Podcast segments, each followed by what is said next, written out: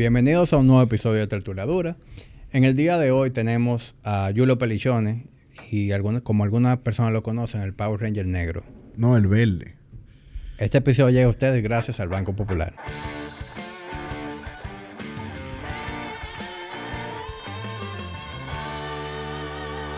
Dime, Tommy. ¿Tú sabías que Tú sabes que, no, espérate, yo me iba para en juguetón a comprar un Power Ranger y te lo iba a traer, pero no me dio tiempo para mí. y probablemente Hubiera, sido una muy buena movida de mi parte. Coño, sí, loco. Y hacer una entrega formal aquí. Tú sabes que yo, loco, oye esta vaina, yo pedí una foto de, de Tommy autografiada. Estaba en 68 dólares en eBay. Y me llegó junto con otro paquete, loco. Y yo la boté la maldita foto y yo no la abrí. ¿Y por qué? Pensaba que no había nada dentro. Loco, para mí se me olvidó. Yo busqué los paquetes. Yo saqué los paquetes. Entonces parece que fui a lavar el carro en estos días. Y yo siempre le digo, mira, todos los papeles que tuve ahí, sácalo y bótalo. Y por ahí se fue la foto. Ahí está. Por suerte que me costó fueron, bueno, no, no es que fue tan barato, pero si tú compras una foto de una celebridad y te costó 68 dólares y esa es una celebridad que tú sigues, yo creo que está bastante barato. Sí. Yo creo que no mucha gente, eh, un ídolo le sale tan barato un autógrafo. No, y yo creo que ya es un poco más difícil conseguir un autógrafo de él. Ujú. Ey, por fin me invitaron. Yo nunca había estado solo aquí. Yo me sentí mal los otros días porque ustedes me estaban acabando en el piano podcast. Eh, y que, que yo nada más invito a, a la gente que son clientes míos, que eso es falso de toda falsedad. Porque lo primero es que mucha gente que ha venido aquí no son clientes míos. Y lo segundo es que si hay alguien que es cliente mío, eres tú. Pero yo le dije que sí a Dante para que no se sienta mal. Yo Ya. le dije, sí, Dante, es una condición. Pero, pero no. eh, definitivamente eso me movió el alma y decidí eh, sanar esa situación. Gracias, aunque no te voy a negar que siempre es bueno tener a Uriel aquí. Loco, de verdad, mira, el paréntesis ahí. Yo casi, de lo- yo, yo, digo po- yo digo pocos podcasts, esa es la palabra. O sea, de manera habitual, yo digo el tuyo y a veces tú ves que te doy tres o cuatro episodios atrasados. Pero si hay un episodio que yo lo disfruto, el del briefing, loco. Loco, qué maldita cura con Uriel. Ese tigre de verdad es especial. Y lo, y lo grande es que Uriel insiste en sacar un podcast de, de, psicología. Yo sé que él lo va a hacer bien, pero se está desperdiciando un talento. Va a estar interesante, vamos a ver. Vamos a Digo, ver. yo no quiero decir que él no tenga talento en el área de psicología. Uriel es un loquito viejo, pero un loquito viejo con, con la azotea bien amueblada. Eso hay que dárselo. Pero, pero me interesa mucho conocer que, que Uriel explote más ese lado cómico. ¿Tú sabes qué Uriel tiene, viejo? Uriel, imitando voces, es un genio verdad. viejo. Él imitó a Dan Cáceres en estos días. Viejo, Uriel tiene una capacidad de que él está contigo un ratico y tú te fuiste por ahí y te imita igualito. Me ha pasado ya con un par de gente. ¿Tú conoces a Bisbar? Geraldino. Sí, sí, sí. Yo, o sea, sé quién es. Bu- Bueno, lo compartimos aquí. Exacto. Eh, yo mandé a Uriel a donde Bisbar porque tiene un tema ahí eh, en la espalda baja, una hernia. Y Uri- Uriel ha ido una vez donde Bisbar, ¿verdad? A por me manda una nota de voz imitando a Bisbar idéntico. Idéntico, loco. Yo, me- yo estaba malo de la risa. Se lo mandaste, Big Bar. No se lo he mandado a Big Bar porque en, el, en la nota de voz él me dijo un par de cosas que, o sea, estamos, hay muchos temas y entre los temas entra Big Bar, entonces yo no quiero mandarle esa nota de voz Ay, completa. yo iba a decir. Pero de hecho, yo voy a ver a Big Bar mañana porque yo tengo donde Big Bar también y, y se la voy a poner. Sí, pero Uriel definitivamente. eh, lo que pasa es que yo creo que él quiere. Para mí que él tiene miedo también. Él como que Y tiene si, miedo tú, y de, si de tú te fijas, no sé si tú te has fijado, pero él se está poniendo seriecito en las redes. ¿Tú crees que esto- con esos selfies que se tira? Bueno, Yo a veces me pregunto. pero mira, ya... ¿Los selfies que Uriel se tira son serios o.? o sea, a mí me gustaría entrarme en la, en, en la mente de Uriel. ¿De qué está pasando? Y Si a veces yo veo que él sube esos selfies, digo yo, pero él está relajando. Sí, yo quiero pensar si es que él está siendo sarcástico, ¿verdad? Exacto. O si es que él se considera sexy. Y yo estoy seguro que si él estuviese aquí, él se ofendiera. No, Uriel no se ofende. Se ofende diciendo, claro que es un serio. Adiós. Ay, coño. Julio, dime de tu vida de casado. ¿Cómo te trata? Tenemos dos, una semana de casado. Una, una, una o dos semanas de casado. ¿Ya, va- ya para dos? Sí, tú sabes que fue eh, extraño para mucha gente, quizás porque, bueno, primero, porque yo tenía una fecha de, de boda. Yo no sé si tú te acuerdas que teníamos la boda pautada y luego se cambió la fecha. Yo nada más conocí una fecha. Parece que Ah, tú la- a la primera no me voy a invitar. No, no, no. Lo que pasa es que nunca se hizo formal invitación ni nada, pero se cambió la fecha, entonces eh, al final fue una boda muy, muy íntima. en ¿Y por qué tú dices eso? ¿Para excusarte con la gente que tú Exactamente, me estoy, me estoy poniendo delante. Y, y de ahí mucha gente se enteró que yo me iba a casar.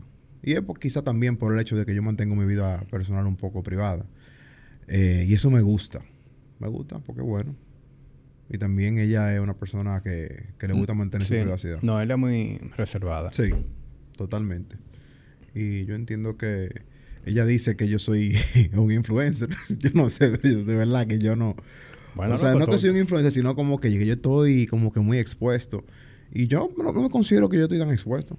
O sea, yo siento esto como que una liberación, el yo hablar conmigo. Bueno, lo que pasa es que no, tú no eres, ni tú ni yo, ninguno de los dos somos eh, famosos de la noche a la mañana. Exacto. Pero sí estamos haciendo contenido Claro. y en- tanto en tu caso como en el mío, tú tienes una, una audiencia hoy 10x o más grande que Sí. cuando tú empezaste. Sí. Entonces, a ti seguro te pasa que tú vas a cualquier sitio y te reconocen y te, te dicen que escuchan el podcast. Sí, sobre todo con el de Fórmula 1.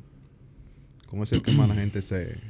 Increíblemente, porque es el que más poco tiempo tiene, pero también me identifican por, bueno, por el Piano Podcast y, y por ahí. Yo te voy a hacer una pregunta seria. Esta vaina deja cuarto. Sí. Te deja cuarto. Tú vives del podcast. Bueno, yo puedo, yo creo que yo puedo decir que últimamente sí. Coño. ¿Y por qué tú no me has explicado cómo es? Yo te lo dije. lo que pasa es que yo creo que, para serte muy sincero, bueno, si tú, yo creo que yo no soy la primera persona. Sabrina estuvo aquí, Sabrina en el podcast te dijo que ella, bueno, ni siquiera te dijo un monto. Te dijo que ella monetiza muy bien a través de plataformas quizás Ah, por, por, por Patreon. por Patreon. Eh, no es mi caso. En mi caso, en mi caso, o en nuestro caso, porque te incluyo a ti, eh, nosotros empezamos guayando la yuquita en, en esto del podcast. Y yo me lancé con este estudio sabiendo de que yo iba a tener que subsidiarlo. Y de hecho lo hice por siete u ocho meses. Y nada más tiene un O año. sea, y de, tu- de tus ahorros se mantenía. y nada, y nada más tiene un año y medio. Ahora, yo te puedo decir, bueno, de mis ahorros y de, de actividades y otros ingresos que yo tenía y tengo. Pero ya me quiero concentrar en esto full porque, eh, si bien es cierto, yo creo que el podcasting en este país dio como un salto de golpe. Y yo creo que nosotros hemos tenido mucho que ver con esto. Eh, o sea, tú, yo, la iniciativa, porque, óyeme, no, no me quiero, no vine aquí a darme bombo, pero tengo que decirlo. O sea, después del Podcast Summit, se han abierto muchísimas puertas. O sea, primero la marca creyeron mucho en la actividad, porque el podcasting era una realidad. Y yo creo que eso impactó de manera tan grande de que a nosotros nos empezaron a llamar. Claro, ahí también, eh, para que tú veas, a mí se me abrió la puerta, por ejemplo, con el podcast Summit, aparte de la marca, de yo acercarme a Jonathan Bonigal, de acercarme a Freddy Hanna. Y nosotros hicimos una sociedad que se llama Show Productions, que nosotros estamos haciendo contenido ahora mismo de deporte, como de fútbol.show, béisbol.show, básquetbol.show, que básquetbol.show que va a salir el mes que viene. Y juntarme con esas personalidades que son bien respetadas. Sí, no, eh, Fred, lo que es Freddy y Jonathan son dos Exacto. assets. Entonces, cuando, Durísimo. cuando la- las marcas ven que se unen el trabajo bien que hemos venido haciendo, más estas dos personalidades, dicen, espérate, aquí hay algo. Entonces, eh, le presentamos un producto y trabajamos ese producto y las marcas han quedado bien contentas y han querido volver. Y es un trabajo diferente y es un trabajo que como nosotros hemos explicado anteriormente, creo que aquí en un podcast que tuvimos con Sara antes del Summit, que nosotros explicamos el impacto que tiene el podcast en la gente y también para las marcas, donde a nosotros, a la marca le brindamos exactamente la gente que ellos impactaron, el, rango de edad, eh, la retención del contenido. Eh, pueden ver hasta Sí, fuera sí, o del sea- podcast en los reels cómo impacta su marca. Entonces, Sí. ha sido bien recibido. Sí, y, y- y lo, lo bueno de nosotros, que nuestro podcast, bueno, bueno hacia las marcas, es que son podcasts audiovisuales, en donde tú no te limitas a que la gente escuche el podcast en Spotify, Sí. sino que tú del video, tú sacas piezas de contenido que se van para TikTok, que se van para Sí. LinkedIn, que se van para Instagram, y eso te da un reach mucho mayor y, y las marcas también pueden tener presencia en esos cortos. Eh, mira, yo creo que, yo, es más, yo estoy seguro que mucha gente, nada más de tirarse los clips de la tertulia, están familiarizados con mi contenido. Sí. Y yo me doy cuenta, porque muchas veces la gente me dice, ah, tal podcast, que sé yo qué, pero siempre me hacen alusión a un clip. Y yo me doy cuenta que, que no escucharon el episodio. Es que nosotros... Y no pasa nada, o sea, tampoco es que eso me moleste, pero me doy cuenta que son personas que se limitan a escuchar la- los tres reels que yo subo en la semana y hacer una síntesis en esos tres reels de lo que fue el Literal. episodio. Yo he hecho poll de eso. Y, y qué bueno que tú lo traes a la mesa esto, porque yo hice un poll y un 30% de las personas que votaron en uno de, de mis podcasts dicen que el, el 30% consumen los reels solamente. Sí. Yo tengo reels con millones de reproducciones Sí. que se han hecho virales. Yo me di cuenta en TikTok. Y yo no tengo, y no, y en Instagram también. En, ah, sí. en- En Instagram y en TikTok. Y yo no tengo un episodio, un solo, que pase de 20 mil reproducciones. Ahí tú te das cuenta de la disparidad que hay. Sí, es grande. Y es verdad, por, por ejemplo, el, el Buda en GPNF1 se fue viral hace como dos o tres días con algo de Checo. Y bueno, ahora mismo anda como por los 700 mil views y como 80 mil likes en TikTok. Que TikTok sí ha sido el motor principal para despegar la página de YouTube de GPNF1, o fue, o así, y ha sido.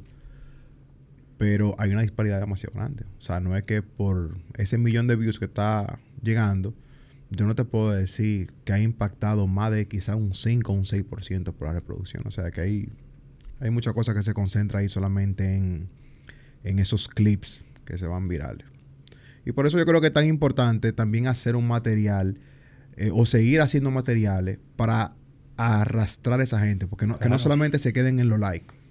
Claro. Que yo, que yo creo que incluso leí, eh, creo que Jonathan fue que me compartió algo, un artículo de TikTok, que ya TikTok no está ayudando a la gente con el algoritmo de, que de los bailecitos estúpidos. O sea, que realmente tu contenido tiene que ser valioso para que ellos eh, te lo ayuden. Y yo creo que, en mi experiencia, creo que sí he visto ese cambio. Tú sabes que yo estoy presente, pero yo no soy un consumidor de TikTok. No. Yo también. Yo no engancho. Yo sé lo que te yo, yo, sé lo que tú dices porque yo creo que yo te dije y yo creo que tú lo aplicaste. Claro, tal cual. No, yo y yo lo he dicho aquí. Yo me meto a TikTok, yo subo mi, mis cortos y yo duro días en entrar a TikTok. Y a cada rato entro y veo que un TikTok explotó y tiene de que. 300.000 reproducciones. Y de que, ah, qué ápero. Sí. Pero no es como Instagram, que yo paso tanto tiempo dentro de la red social que yo estoy viendo constantemente el engagement, los comentarios, puedo responder comentarios. Exacto, en TikTok, que soy yo. Mucha DM, o sea, yo respondo DM. En TikTok yo, yo nunca respondí un DM. Nunca he mandado un DM, nunca muy pocas veces he respondido que hice un comentario, porque que a veces es tan duro. Y, y si hay alguien que me haya enviado un DM por TikTok, envíamelo por Instagram y ahí le respondo. Sí, yo en TikTok, es como yo te dije aquella vez. Yo, mira, yo lo que hago es que yo cojo lo el material que yo tengo en Instagram y le doy un copy y lo subo a TikTok. Tú, tú sabes que a veces a mí la gente me escribe eh, un DM. Y no, y como que muchas veces haciendo preguntas. Y no, yo, yo siempre que puedo respondo. Y me dicen de que, ay, gracias por responder, me siento honrado de tu respuesta. Y, y yo como que, "Pi- seré yo un celebrity. O sea, sí, tú no una celebridad, loco. en mi casa. No, no, sí, tú no una celebridad.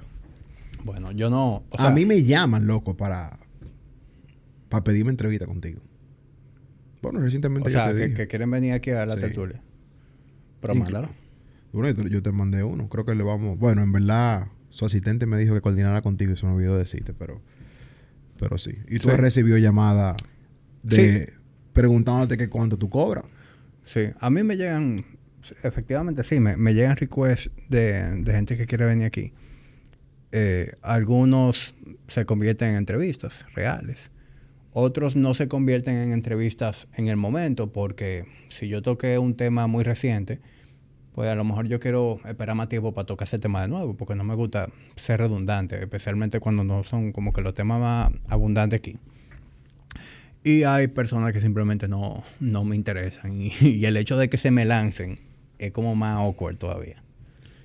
Loco, tú tienes la facilidad de eso. Por ejemplo, en el piano podcast yo no tengo esa facilidad. ¿De qué? Por ejemplo, eh, somos un grupo, somos cuatro, y hay personas, hay Fran o Iván o Dante quieren invitar a alguien que yo no estoy muy de acuerdo, yo tengo que... Ceder. No, no, y tengo que, tenemos que ponernos de acuerdo. O sea, de que porque yo no quiera que venga, yo no soy así. ¿Tú sabes lo que pasa? No, no, es porque a mí, y, y, yo pienso mucho, yo respeto mucho a la audiencia. Es decir, todo el que se dedica a ver esto, a escucharme, me está dedicando una parte importante y más que mi podcast no duran 20 minutos, son bastante largos. Entonces, como que a medida que ha ido creciendo la audiencia, como que no es que sea mi única variable, pero yo respeto mucho el tiempo de la gente. Y si yo sé que esa persona no me va a dar una conversación de mucho valor o que sea suficientemente, suficientemente relevante para quienes escuchan la tertulia, pues yo prefiero no hacerlo, porque mejor vamos juntando. O sea, si tú, si es por tú y yo tener una charla, podemos juntarnos y tomar un café por ahí. Eso no tiene que ser un podcast. Tú no te imaginas lo que yo eh, te entiendo eso. Y por ejemplo, y parte de eso, cuando yo inicio mi, el podcast de GPN F1, que ya lleva más de un año, yo le dije a ellos, mira, nosotros somos cuatro. Y yo puse la puse eso desde el principio. Mira, nosotros somos cuatro. Aquí no necesitamos invitados. Aquí no vamos a traer a nadie, de que hablar de su trayectoria, de que de automovilismo. Aquí vamos a hablar de Fórmula 1. Aquí no hay un piloto de Fórmula 1. Para empezar por ahí. Y aquí yo entiendo que el material y el contenido principal de esto es hablar de Fórmula 1. Nosotros estudiar, hablarlo yo entiendo que aquí un invitado no hace ningún sentido, porque tú sabes que empiezan de que invitar, por ejemplo, a Jimmy Libre, el, que no tengo nada en lo respeto mucho, pero que yo voy a hablar con Jimmy. Sí, porque también... Porque mucha gente me lo ha referido y marcas me lo han referido. Entonces, no.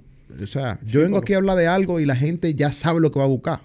Y fue lo que hablé en el podcast Summer, por ejemplo, Community Based Marketing. En este caso. De, no, y, y, en el caso de que tú vayas a invitar a alguien que haga cartismo o que sea piloto de, que yo, de dragueo, circuito, lo que sea, que sea a hablar de Fórmula 1 Exactamente. bajo el lente de un piloto. Que un piloto debe tener unos insights de mucho valor que, ustedes no manejan. Claro, porque eso es lo que te digo. Nosotros, si queremos traer a alguien, que sea alguien... Hablar de Fórmula 1. Fórmula 1. Porque también, algo que yo sé, porque tú, lo, tú y yo lo hemos hablado, es que la audiencia de GPano F1 es muy de la región. A ti no te oye nada más República Dominicana, a ti te oye la región del Caribe y todo eso.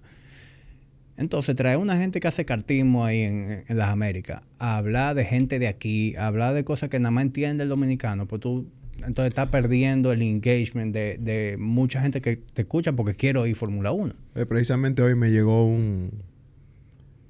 Ahora Spotify te da batch Spotify evolucionó un poco en la aplicación, por lo menos para República Dominicana, porque yo creo que en Estados Unidos, pero ya Spotify eh, ahora te manda unas notificaciones de que comentaron en tu contenido. Y tú, y tú puedes decidir si publicarlo o no. Y tú puedes ahora poner polls en Spotify. En los episodios. En los ah, episodios, yo, sí. Yo no sabía Sí, entrate en podcasters. ¿Y cómo, la, ¿y cómo la gente comenta en el episodio?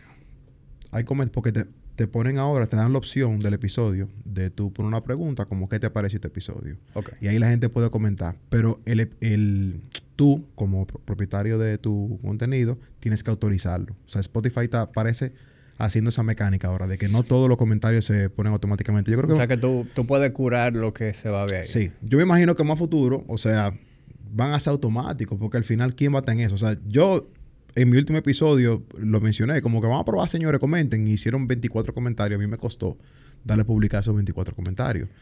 Entonces, como que yo no sé cómo ellos lo van a hacer más para adelante, eso, pero eh, adicional a eso, ahora ellos te mandan como badges, como de logros.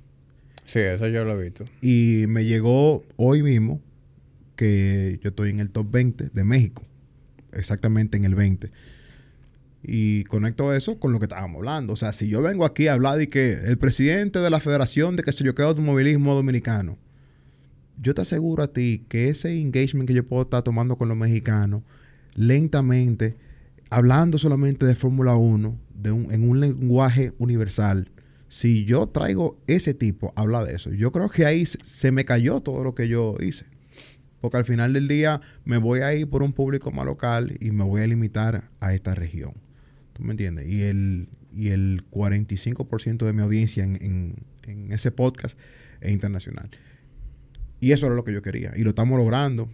Y... Es que eso, ese, ese, ese es el verdadero game changer. Cuando ya tú te sales de la isla y tú llegas a, más oídos. Sí, Porque al final esto es un mercado demasiado pequeño. Entonces, ¿qué tan grande tú vas a ser cuando tienes más te oyen en República Dominicana? Tú sabes que yo me hago esa misma pregunta siempre. Eh, porque, por ejemplo... Eh, Empezando porque el podcast de por sí es un nicho. O sea, nosotros no somos radio. Nadie llegó aquí por coincidencia pasando emisoras. Eh, quien está escuchando esto se entró a Spotify y buscó el episodio, o se entró a YouTube y lo buscó, o el algoritmo se lo sugirió porque lo ha consumido antes, pero no es que por cierto. No, es algo aleatorio. Y eso es algo nuevo también de Spotify. Que, que ahora se acaba un podcast y te pone un podcast similar. O un podcast dominicano. Que eso está pero porque eso, eso, te, permite conocer, otros. Pues yo me acuerdo cuando YouTube hizo ese cambio, hace como 10, 15 años, porque tú le dabas play un video a YouTube y cuando se acababa, se acababa. Tú tenías que buscar otro. Y luego eh, te ponía con el algoritmo te ponía un video parecido, como si fuese un playlist. Y ahí fue que todos los artistas fueron subiendo muchísimo. Entonces, yo no sé si tú has notado, yo creo que paulatinamente, independientemente que uno siempre va creciendo, así según el, contenido sea bueno, Spotify también está impulsando a que el contenido crezca. Y cuando tú pones un, un, un podcast, tú pones More Like This y te aparecen podcasts que quizás son similares a lo que tú hablas. En el caso mío de deporte con GPNF1 te pone otros podcasts como de fútbol, de, de, béisbol. O sea que Spotify, yo creo que... No, Spotify se, la está trayendo. No, viejo, Spotify, es un monstruo que, no, que, todavía no ha despertado, yo creo. Con eso de Spotify poner video. También, es otra cosa. Eso es un palo que, que de hecho, eh, yo quiero, Mikey, a partir de ahora empezar a subirlo a, Spotify. Porque yo, yo venía, yo, yo sé que ya está disponible para nosotros hace un tiempo. Y yo venía evaluando como pro y contra. Y tenía un poco el temor de que subiendo el video en Spotify se me diluyera un poco YouTube. Pero tú sabes que yo, yo creo que eso no va a pasar. Porque al final la gente es muy de la plataforma. El que consume YouTube está en YouTube. El que consume Spotify está en Spotify. Y Spotify, eh, la gente que oye la tertulia en Spotify, por lo general van en el carro, están haciendo ejercicio, lo que sea. Pero está muy chulo tú tenés como esa, esa opción de que si tú te quieres entrar un ratico, no sé el episodio entero, te quieres entrar un ratico y ve eh, quiénes aparecen en el video, el lenguaje corporal con el que dicen algo específico. Exacto. Tú lo haces sin tener que interrumpir todo lo que tú estás haciendo, como pasa con YouTube. Y siguen lo que tú estabas. Es un plus. Es, un plus. para la gente que me consume Spotify. O sea que ya lo voy a empezar hacia ahora. Me pasa lo mismo, por ejemplo, cuando yo escucho a Joe Rogan, por ejemplo. Eh, ya yo desactivé incluso el video. Porque, no sé, lo desactivé, pero antes. O sea, ¿Y cómo se desactiva? Eh, tú vas a settings y tú puedes poner lo que sea en modo Wi-Fi o bueno, yo lo puse en verdad que sea solamente con Wi-Fi, que no me lo ponga con data. ¿Y por qué? Tú eres rullido. No, yo quizá en ese momento, porque ahora yo tengo unos bonos ahí, pero al final, un, tip para la gente, hay que cuidar su data, porque cuando tú te vas eh, fuera, eso, esos 80, 100 gigas que te dan, no de bono, no aplican. Y, estoy hablando de las dos compañías principales. O sea, que después cuando tú llegas allá, que, que no tienes roaming, tienes que comprar paquetico. Pero sí, eh, un poco rullido eso, pero un tip para la gente. Pero el punto es que yo lo desactivé porque ya al final yo dije, mierda, qué chulo, tiene video, Spotify, que, que, No lo uso, porque al final yo consumo podcast, yo, por Spotify. Yo sé que tú eres muy de YouTube, yo veo alguna cosa por YouTube, pero yo, lo, que es podcast... Yo, soy, yo soy un consumidor de contenido empedernido. Yo me paso el día entero escuchando podcast en, en Spotify, eh, cuando estoy en la pantalla, en el televisor o en la computadora, en YouTube, eh, o si no, estoy consumiendo un audiolibro. Que incluso yo hoy, precisamente hoy, pues Carolina, mi esposa, me estaba diciendo que, que yo tengo problemas, porque yo siempre estoy escuchando algo. Ella me dice, no puede ser que tú nunca te como que presente. Pero cualquier lado ya ella cree que yo estoy en la mesa comiendo, escuchando un libro. No, no se trata de eso, sino que yo soy muy... Yo trato de deficientizar mucho mi tiempo. Por ejemplo, si yo voy a bajar a pasear a los perros, ¿por qué yo no me voy escuchando un libro Claro. en lo que paseo a los perros? Si voy a cruzar el parque, ¿por qué no lo hago? Si ando manejando, como que yo aprovecho cada momento como de, de mu- muerto, de- dead space, para consumir contenido. Pero tú sabes que hoy yo estaba leyendo algo que hasta se lo compartí a ella porque en cierta forma le dio la razón. Y decía cómo eso puede ser un, act- un hábito negativo. El tú consumir tanto contenido que tú no tienes ningún momento para el silencio y para tu- desarrollar tu propio pensamiento. Mira, te mató ahí. Me mató, le halló en la funda. Digo, fui yo que lo vi. Bueno, si tú... y, y me identifiqué. Fue un suicidio. Fue un suicidio. Pero es verdad, viejo. Cuando tú todo el tiempo tienes un ruido en la cabeza de contenido, ¿en qué momento tú tienes soledad, ocio, para tú desarrollar tus propias ideas y hacer como algún tipo de introspección? Esa vaina me, me fundió, de verdad. Mira, loco, yo te voy a decir algo. Eh, yo tengo algo parecido a ti, pero no con contenido. Mi escape es la música, a veces. Baladas y pianas. Lo que sea, loco. La música, lo que sea que esté sonando. Y tengo el problema con Oile, por ejemplo, que a veces cuando viajamos, que, que nos toca caminar juntos, o en un país que, que se, que se camine, yo siempre, como que disimuladamente, No, tú me, ves. me pongo... Tú eres peor que yo, porque yo, yo no hago eso. Tú ves, me Carol- Carolina bien, es una mujer afortunada porque yo no hago eso. Entonces, ella, yo sé que ella a veces como que me mira mal y van y después yo dije, déjame yo guardar ya esto. Ahorita déjame- estaba todo en la boda con un AirPod de un No, lado. no, y por ejemplo, estábamos en Colombia recientemente y nos tocó caminar como dos o tres kilómetros. Y ella me dijo, qué raro que no te pusiste los AirPods. Y yo, no, no, que quiero hablar contigo. Pero realmente yo lo hago porque en este mundo, amigo, lo que, lo que no me dijeron de, de cuando yo iba a entrar a este mundo, ¿De qué? ¿De los podcasts? de los podcasts, de crear contenido. Sobre todo con esto de deporte que está haciendo. O sea, yo soy un fanático del deporte. Yo tengo un equipo durísimo aquí. Eh, gracias a Dios estamos tirando para adelante. Pero el manejo de redes, el lenguaje, yo soy que tengo que estar curándolo. Porque, por ejemplo, yo creo que es muy importante, eh, independientemente del contenido que tú hables en un podcast, es cómo tú lo vas a vender al público. Sobre todo los videitos, los clips, que para mí es importantísimo, los captions y los detalles. Yo no he encontrado a nadie Que haga eso mejor que tú. que haga eso mejor que yo.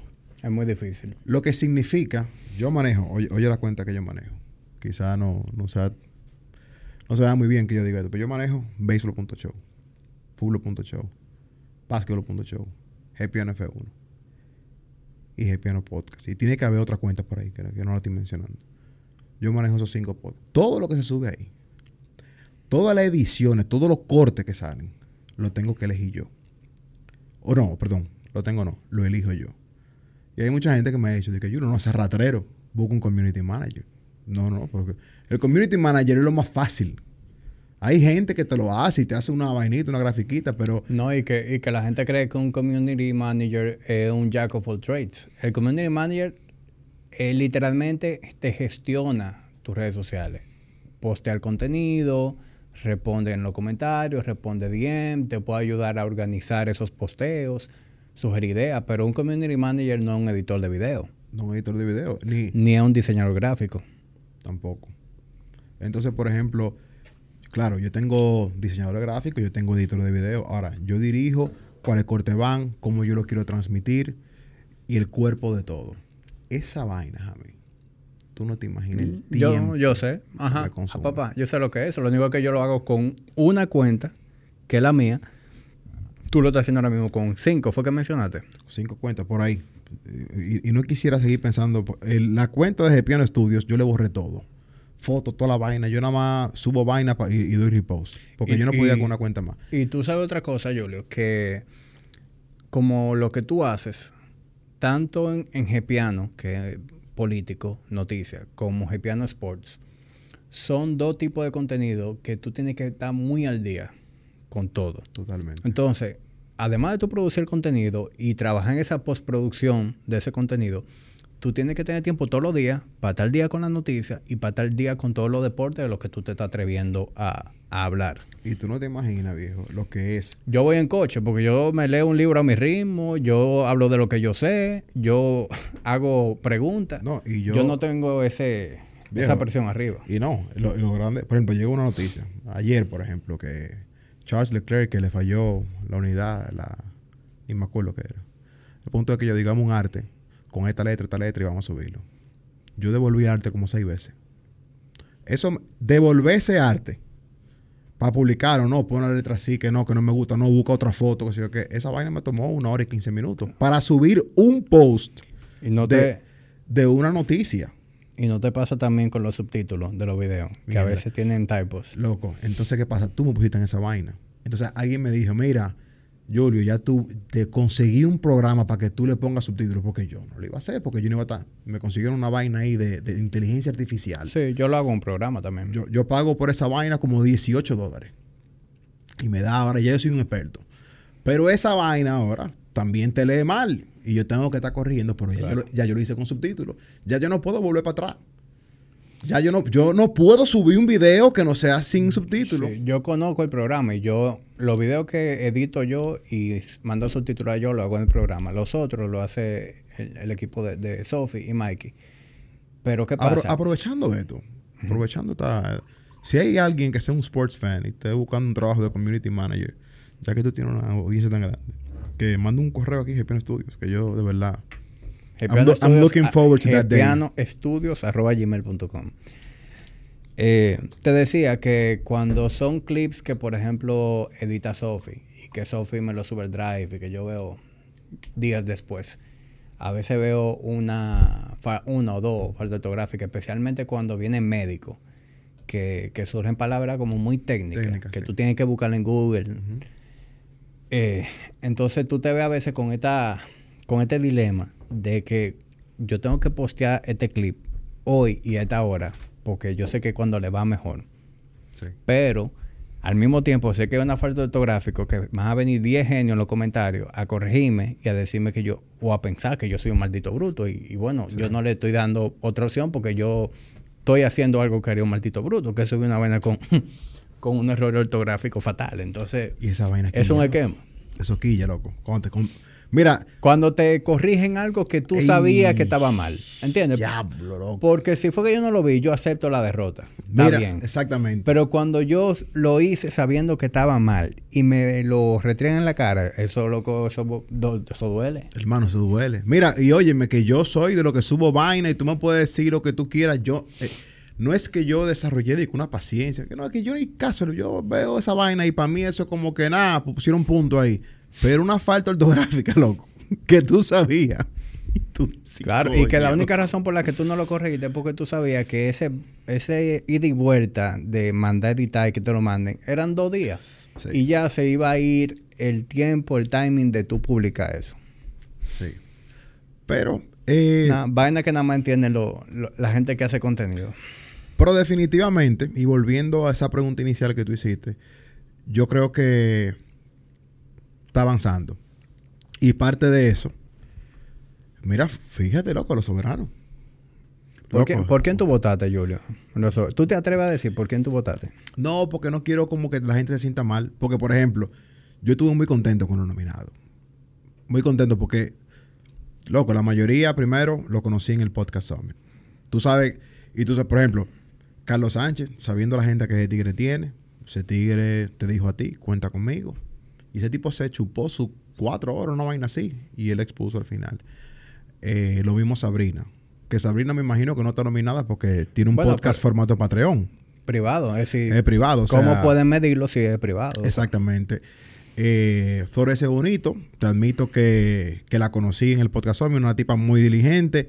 Se ve que una faja, no consumo su contenido. Es un contenido Pues, es para que- mujeres, creo sí, que eh, es. Eso te voy a decir, nosotros no somos el target, pero hay que dársela, viejo. Claro. Eh, ella, ¿por qué la invitamos al Summit? La invitamos al Summit porque Exacto. ella estaba siendo relevante. Exactamente, está haciendo un buen trabajo. Y, me Claro. y, y sobre todo me di cuenta de, de Isabela, el trabajo que está haciendo, por su forma, de cómo ella quiso ayudar, ¿te acuerdas? Cuando ella se metió, que le invitamos, que Claro, ella no, su- ella se tiró el Summit arriba como organizadora. Oye, y empezó a buscar marca de una vez y digo yo, mierda, tú ves, esta tipa, incluso pensé como que esta tipa se parece un poco a mí. O sea, no me quiero decir que da bombo, pero como que yo sé lo que está dentro de y cuando tú tienes que agarrar la oportunidad de claro, tirar para adelante. ese joseo. Peso pesado, loco. Peso pesado, yo creo que es un podcast eh, también que potencializó mucho. O sea, invitar a estos tigres durísimos, estos empresarios, en un formato donde los mismos empresarios han empezado a compartir este tipo de contenido, le da mucho prestigio y, mucho peso. Y, vamos a estar claro, peso pesado se ha convertido en, en la medición de miembros entre dos empresarios. Sí, loco. Ya los empresarios quieren que lo lleven a peso pesado. Eso, eso es, eso es un, un checkmark, tú sabes. Entonces tú, tú estás viendo ahí incluso que ahí han invitado eh, CEO de compañías grandes, que son compañías que hoy están apoyando eh, el podcasting. Y la están apoyando. Y seguro entraron a través de peso pesado, a- a- adoptaron el, Oye. el, el consumo de podcast la- o vieron el potencial de. y la están apoyando a un nivel de que tú se lo presentas y dices, yo voy a hacer esto, algo que no ha salido todavía. Y ellos confían, ok, ¿quiénes están aquí? Eh, ¿Quiénes están produciendo? ¿Quiénes van a estar detrás de esto? O sea, y ya cuando ven un personal humano de calidad, dicen, no, yo confío. Ahí va a haber un, ahí va a haber un podcast de calidad, pero el podcast ya es una realidad. Entonces, y eso ha venido, eso es lo que te decía, como que eso ha venido evolucionando muy rápido. Hace seis meses no era así. Hace seis meses no era así. Y, está cre- y sigue creciendo aún rápido. ¿Tú sabes por qué? Tú sabes que yo no, yo no voté. Yo voté. Pero yo, yo tengo una buena justificación para no haber votado. Y es que... Que tú mandaste tu resumen y no te nominaron. No. no, yo, yo acepté con humildad el hecho de que no me nominaran. Tú sabes que yo no creo, o sea, cuando publicaron la- las nominaciones, varias gente me escribió o, o vi que pusieron en los comentarios como, ah, no invitaron, Sí, no, no nominaron a Tertuladura. Sí, par de Y viejo, yo en ningún momento sentí como que yo debí estar nominado ahí. Por el simple hecho de que es una categoría nueva, están creando. Sí. Y esa gente partieron para nominar de relevante. Ok, si vamos a crear una categoría nueva, ¿quiénes son los podcasts más relevantes de un año para acá? Yo considero que yo soy relevante, pero yo no soy el más relevante. Ni siquiera estoy en el top 10 de lo más relevante. Yo he estado en el, en el chart, pero yo no estoy constantemente en un número uno como peso pesado, ni, ni como Carlos Sánchez, ni como... O sea, ellos, los, todos los que están nominados ahí son más relevantes que yo. Y eso yo lo acepto. Yo no, yo- o sea, yo no me considero que estoy por encima a nivel de relevancia con ninguno de ellos. Así que yo vi las nominaciones bastante justas, bastante bien hechas.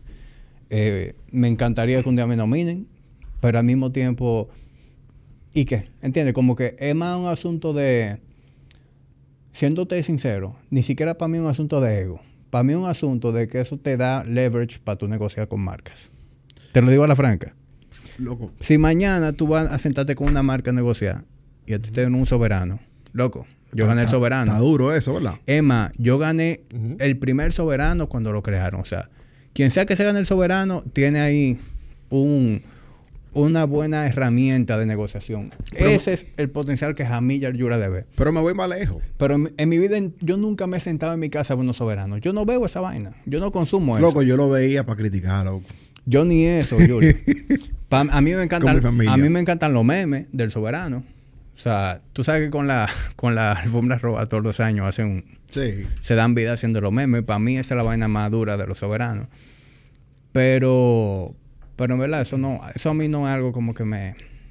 Tú sabes que a mí me gustó que el hecho de que... Tú sabes que me funny porque Dante, Dante, de, que no conoce el Piano Podcast, Dante, un compañero mío de cabina, acabó con los soberanos y dijo que estaban en los 90, que eso que eso era una vaina de los 90, que ahí nada más nominaba gente de los 90. Y una semana después, no estoy diciendo que fue por eso, pero una semana después salen los nominados a una categoría nueva que el podcast. Y eso fue bien funny. Pero, ¿sabes que Como dijo Yunen en la entrevista con, con Charles Hoop, si, los soberanos tienen algo quizá, es que oficializan eh, y el hecho de que estén tomando en cuenta, en cuenta estos, este tipo de contenido es otra señal, aparte de la que yo te he dicho, de que, óyeme, De que estamos creciendo. de que estamos creciendo, viejo. Y si tú te das cuenta, en ese post de los nominados de los podcasts, invito a la gente que vaya y se entre a la cuenta de Instagram, es de lo más comentado. O sea, ahí tuve muchísima gente votando por peso pesado, muchísima gente votando por el Panda, mucha gente votando por, por Carlos Sánchez. Coño, loco, qué bueno. Yo te voy a decir algo. O sea, yo en ningún momento, o sea, claro, yo me, me hubiese gustado ser nominado. Yo no creo que a Gepiano Podcast lo vayan a nominar nunca. Pues en materia de política, quizá es muy. El país es muy joven pa, o muy nuevo para. Claro, tú Ahora, GPN F1 quizás sí. Pero lo que quiero decir es, yo, en parte, todo visto como desinteresadamente hemos querido impulsar el gremio acompañado de gente que lo fortalezcan. Loco, eso fue un maldito gran paso. Y todo esto ha venido después de, no estoy diciendo que sea por el Summer, pero todo esto ha venido después de una gran unión que hicimos nosotros. Claro. Todos. Claro, esta comunidad. El, el hecho de que creen esa categoría de soberano, eso es un gran paso para la industria. Y en verdad, yo te iba a decir que la, la razón por la cual yo no voté por el simple hecho de que ¿Verdad que no me yo, yo no puedo, genuinamente, yo no puedo decidir quién prefiero que gane entre los que están ahí. Gustavo, Patti, eh, Ramón y, y este muchacho, el, el- ¿cómo se llama el otro? de? Vaquero. Vaquero. Los cuatro han venido aquí, son amigos míos, consumo su podcast, se lo merecen.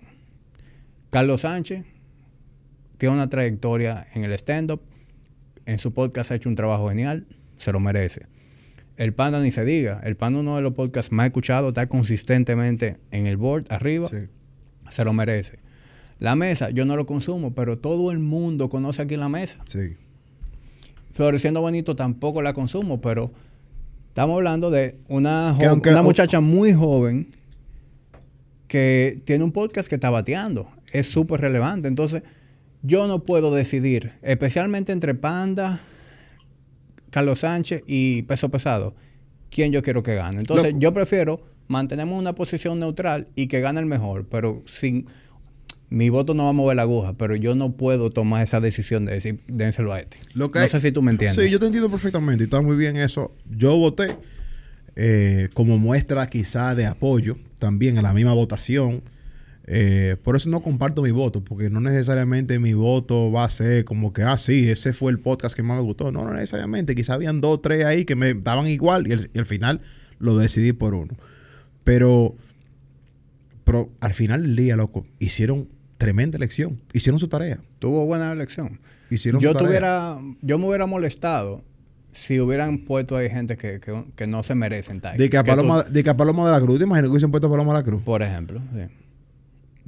Que, que nada en contra de ella. Ay, pero- Dios, no, no, yo, tú sabes que yo la quiero a ella como una prima. no, yo sé que tú la quieres y la adoras. Para mí ella como una prima, aunque Pero- nunca hemos hablado, pero pero, prima. pero no, no. O sea, No, no. si hubiera sido un podcast que tú sabes que no es un podcast que ni, que ni es relevante, ni que gusta, pero que lo pusieron por una coyuntura política o por relaciones con, con- con miembros de ahí, pero nada de eso está sucediendo con la categoría de los podcasts 100%. específicamente. Entonces, literalmente, eso sí que es súper cliché, pero yo digo que gana el mejor. Y los cinco están bien nominados. ya lo sabes. Loco, y como te digo, loco, es un, es un big step. Yo me acuerdo cuando salieron los... Cuando yo vi eso, yo se lo compartí a Jonathan y le dije, esto es un gran avance en el mundo podcasting. Él no me respondió, quizás estaba quillado porque no lo nominaron. Pero, él tiene algo que ver con peso pesado. Sí. Bueno, sí. Yo estoy relajando. nominado. Jonathan es relajando. eh. Tú me, él me respondió en verdad. Él me dijo que sí, que es muy bueno. Eh, sí, Jonathan ha sido... Bueno, Jonathan era ex-host de Dominican Syntech y ha sido también co-host en Peso Pesado. Y es productor ahora de varios podcasts en Show Productions. Un tipo muy prolífico. Sí. Jonathan. Jonathan es un genio, loco. Mira, Que es un es un genio para mí. loco. genio. Y es un tipo que, o sea, me sorprende porque él no me lleva tantos años, me lleva quizás dos o tres años. Y, loco, yo siento a veces que es como un, como un viejo, en el sentido de que un tigre que... Bueno, para que Jonathan tiene... you. Sí, es, es que Jonathan es un tipo muy académico. Es decir, bueno, Jonathan fue un Ivy League, tú sabes. No, Bueno, no- hay, hay que, hay que estar bien amueblado para que te acepten en un Ivy League.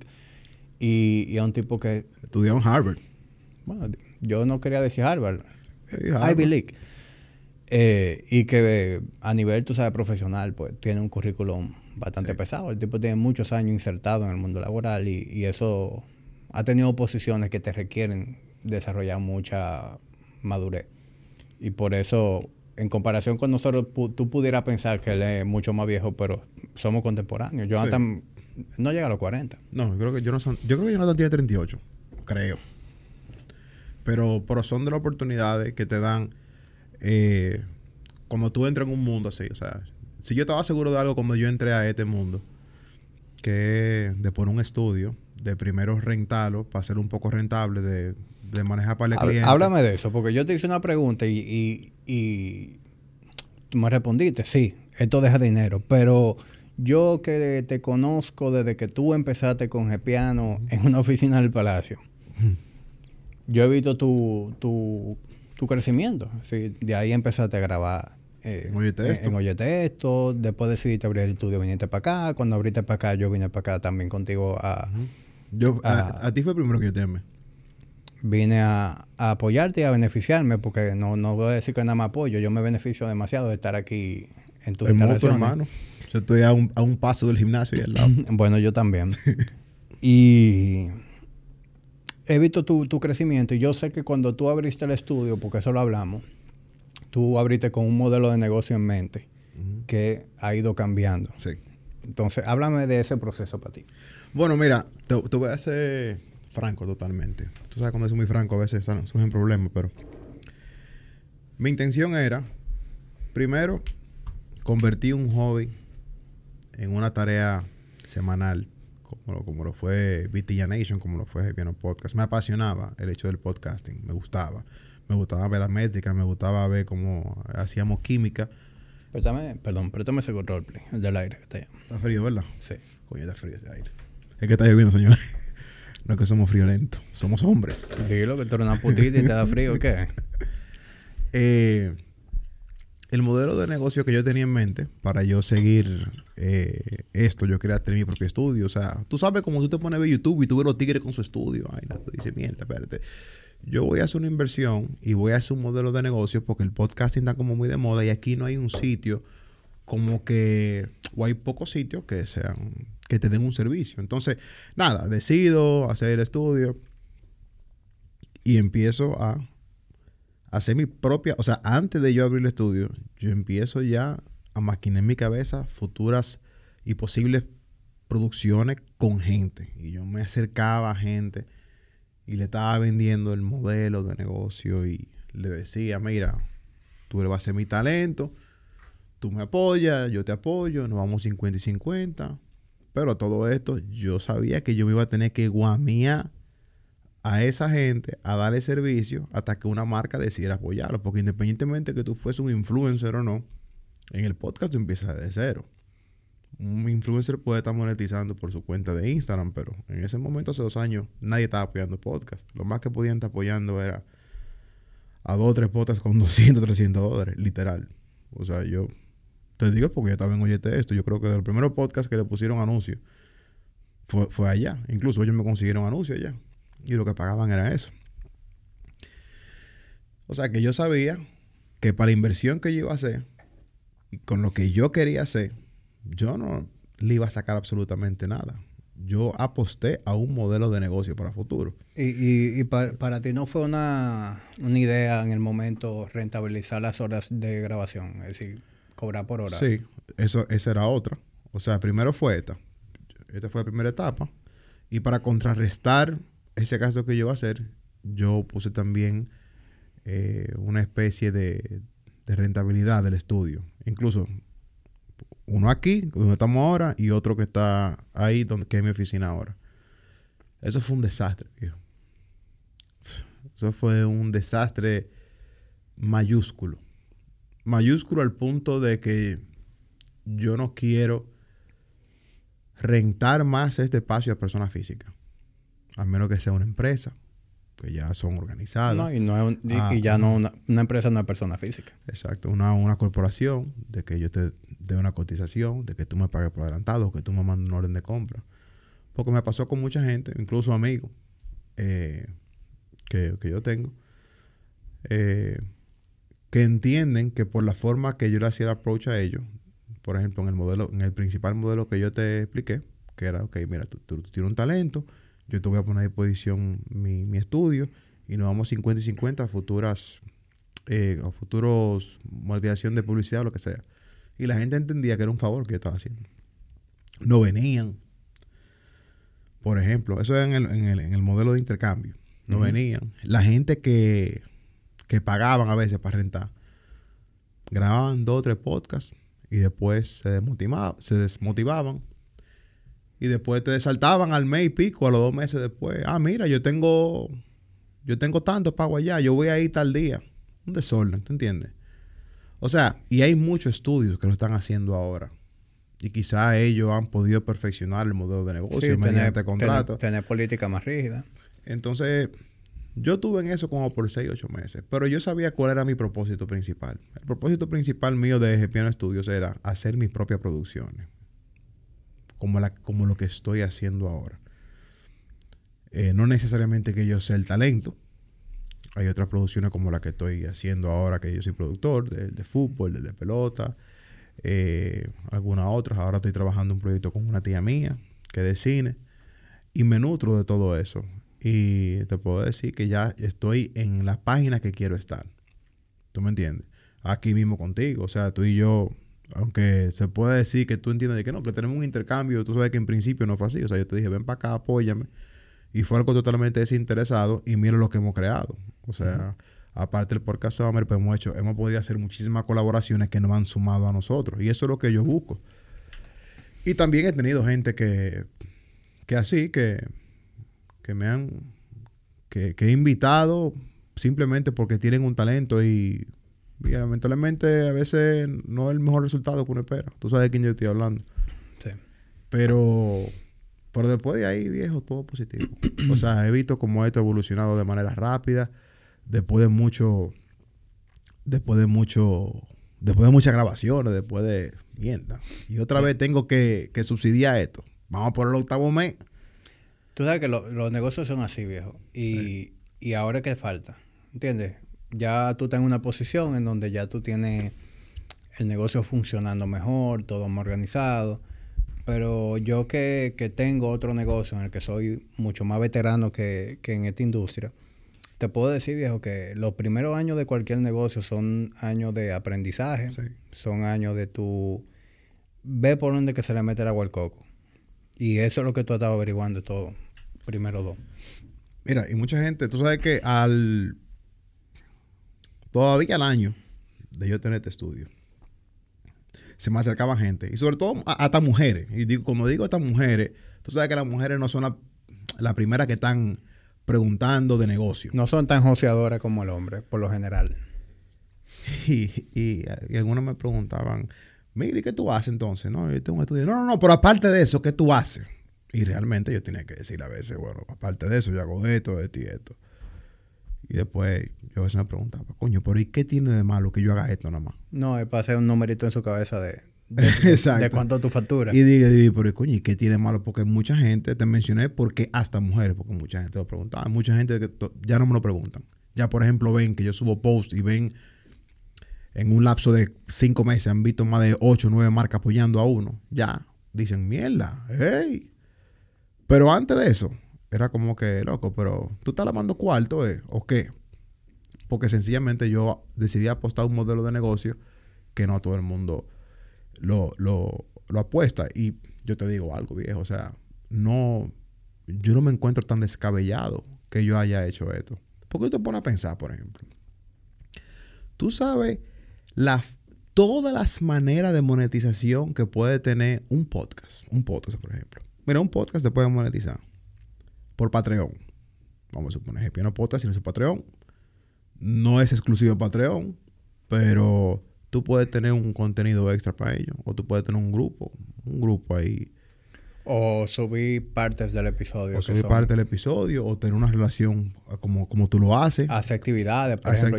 Yo- no sé si ustedes lo han hecho, porque yo no soy fanático de la fórmula.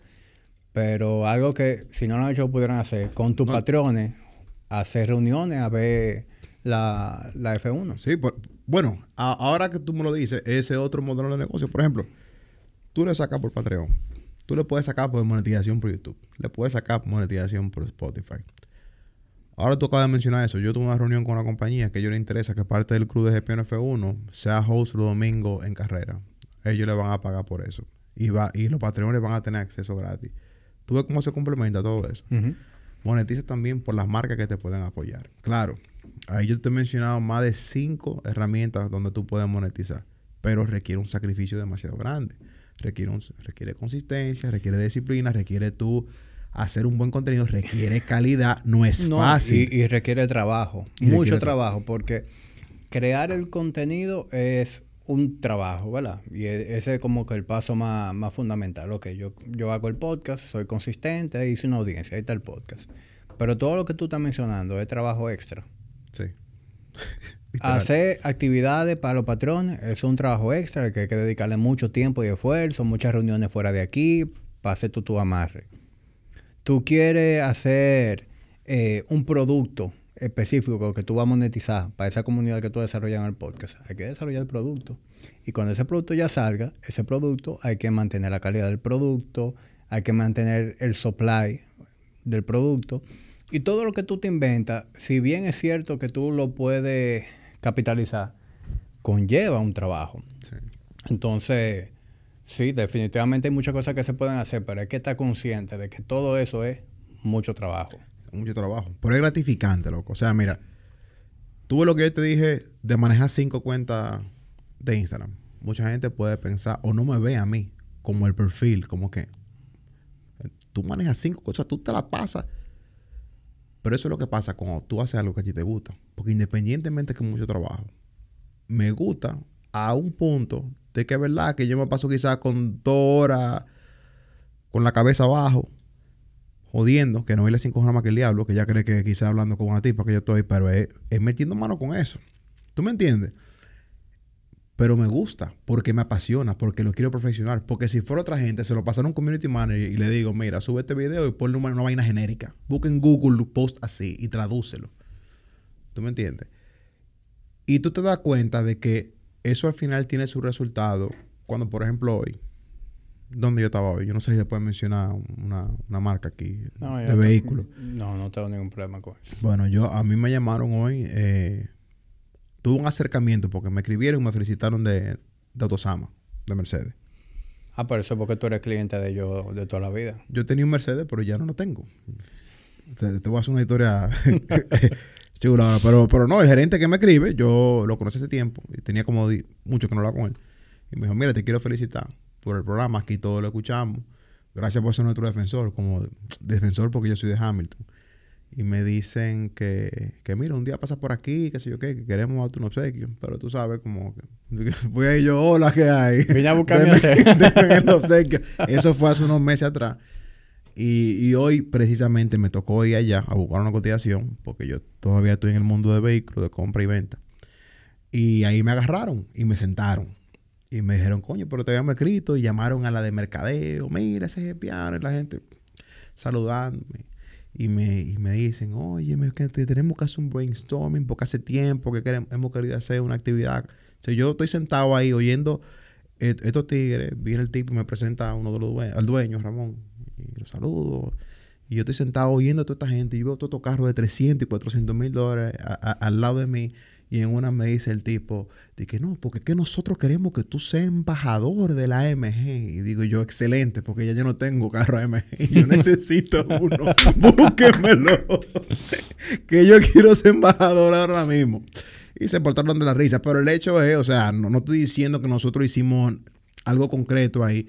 Pero el hecho de que te reconozcan... Claro, y que tú estás viendo el, potencial. Y el potencial de eso eh, es aperísimo, viejo. También cerré para GPN F1 con una... Con GPN F1 tengo la particularidad de que yo no quería trabajar con marcas que no tuvieran vinculadas a Fórmula 1. Yo duré un año. El podcast tiene más de un año siendo número uno en deporte.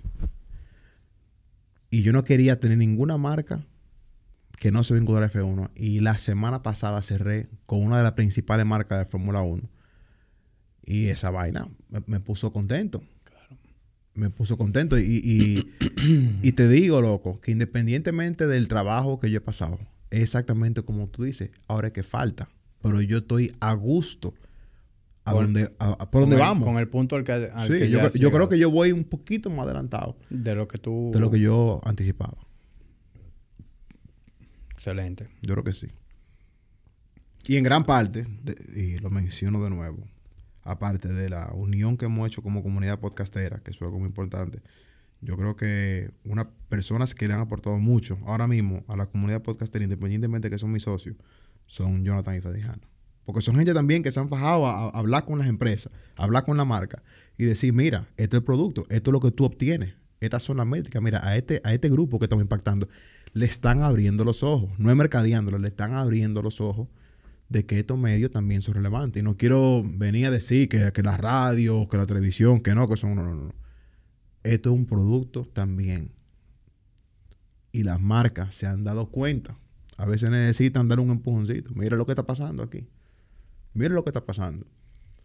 Y, y también es bien el hecho. ¿Tú no te das cuenta que hace tiempo había como una diarrea de podcast? Que todo el mundo estaba sacando un podcast. Eso ha bajado un poco. Y ¿Tú eso, crees? Yo no creo que haya Yo creo que bajado. sí. Como Yo- que eso no, es mi, eso no es mi... Yo siento que sí, que sigue. Y No. que eso no es algo malo. No, no, yo, yo nunca dije que es algo malo. Incluso en un episodio de Entre y Bruto dije que eso es bueno, que qué bueno que hace. Pero, pero yo digo que había una diarrea de podcast de que todo el mundo estaba sacando un podcast y hay algo que se llama el Valle de la Muerte. Que Jonathan puede estar ide- identificado con esto porque fue el que me lo dijo. El Valle de la Muerte es como hasta el episodio 20. Dicen que el 95%... Yo pensé que tú ibas a decir 10. Bueno, yo creo que puede andar por ahí también, pero el 95% del episodio, de, de los podcasts, no, pasan... de- yo creo que es de 10 que no pasan. Bueno, está entre ahí, de- entre 10 y 20, no pasan de ahí. Entonces, yo creo que los podcasts que nos llegan en top of mind ahora mismo son esos podcasts consistentes. Ya yo veo como que muy poca gente intentándolo para dejarlo. Y yo creo que hay muchas personalidades que ya se están integrando a este mundo que tú sabes que lo, lo van a hacer con consistencia. Porque ya no lo están viendo como un hobby. Eh, lo están viendo como una herramienta. Y algunos influencers lo pueden ver como una herramienta adicional para monetizar más, más, por ejemplo. Yo pienso que quizá una, una influencer de de, de 100, 200 mil seguidores le pueden sugerir hasta su propia gente de, mira, eh, ya le sacamos el jugo al Instagram, ya le sacamos el jugo a tu a tu vaina de cava de acto de qué sé yo qué, saca un podcast. Ya yo creo que es una herramienta que, que están aconsejando a la persona sac- sacarlo.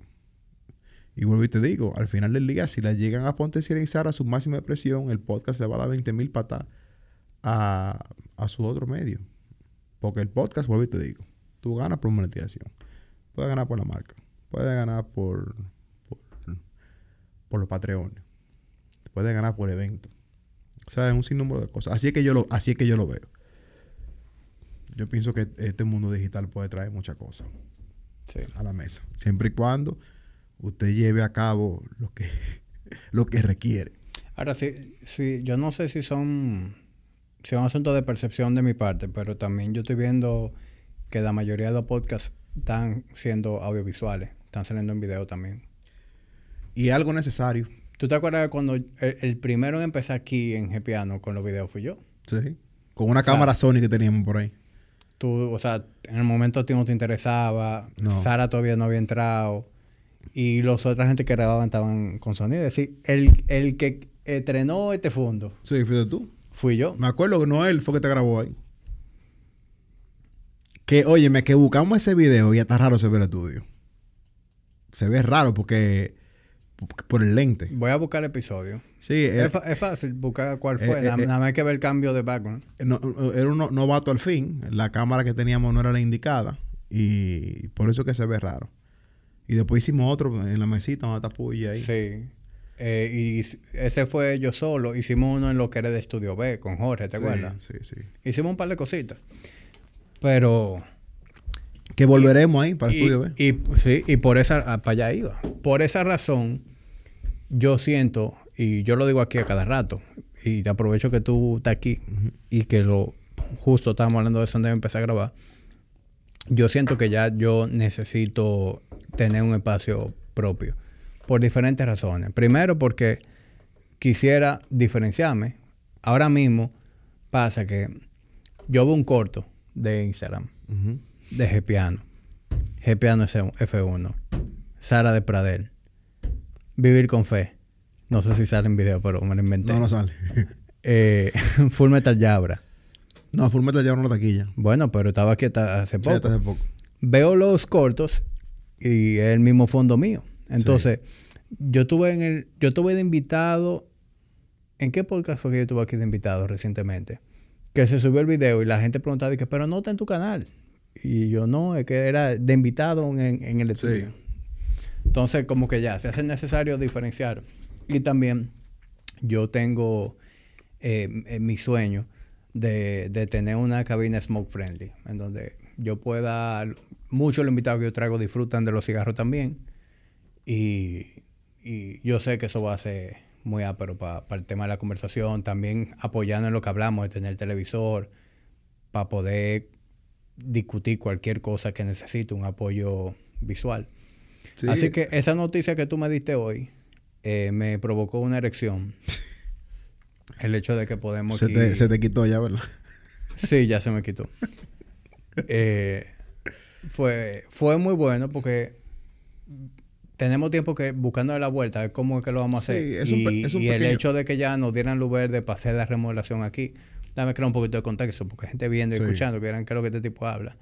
Aquí hay un estudio B que es pequeño, pero logramos buscar una manera para ampliar el estudio.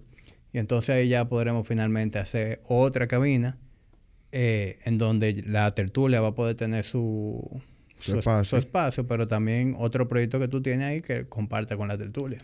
Sí, y, y probablemente cuando lo vean en video ni se van a dar cuenta que Sí, es el mismo espacio. Pero sí, es un paso que tanto a mí y yo queríamos dar. Primero para el público, para que se sienta más, ¿verdad? Con más Eh, caché, loco. con- porque ya... Con más identificación, incluso, tú sabes. Como tú dices, aquí hay varios podcasts. Gepiano, Gepiano, atención, Cruz de Gepiano Podcast y Gepiano FM. Ustedes van a seguir grabando aquí. Eh, pero ya sí vamos a darle otra matiz a lo que son podcasts como lo de Jamí. Y, y yo eventualmente, si quiero hacer algo ahí, vamos a meter mano un estudio más personal, un- más chilling, smoke friendly. Vamos a tener ahí esos extractores. Vamos a ver cómo lo... Yo creo que con micrófono como esto no, no va a tener ningún tipo de problema. No, Pero eso- y, eso- y- y ya, yo- ya yo he investigado. Ya yo he investigado cómo se hace. Lo que se llama tener que poner un plafón para que ese sistema de, de extracción, de salida y entrada de aire, eh, esté por encima del plafón y con aislante. Pero eso se hace pro pro. Sí, eso. Aquí todo lo que se hace, es- si no lo sabemos, lo investigamos para hacerlo pro. Y es un pequeño paso a la evolución, porque te voy a decir algo. Vamos a decirle la verdad a la gente. Nosotros estamos ya, estábamos y estamos todavía ponderando otro local. Y lo que hicimos fue adelantar un poco y hacer un poquito más con lo que tenemos ahora mismo. Pero el próximo paso también después de eso va a ser, va a ser seguir expandiendo, seguir invirtiendo en infraestructura. Como, como la gente ya sabe que yo dije aquí, yo estoy produciendo más podcast deportivos. Estoy en una sociedad con unos, con, con unos, gran, com- unos grandes compañeros como son Jonathan, Freddy, Abelino, Damaso. Y, y queremos personalizar cada, cada podcast, Cada show.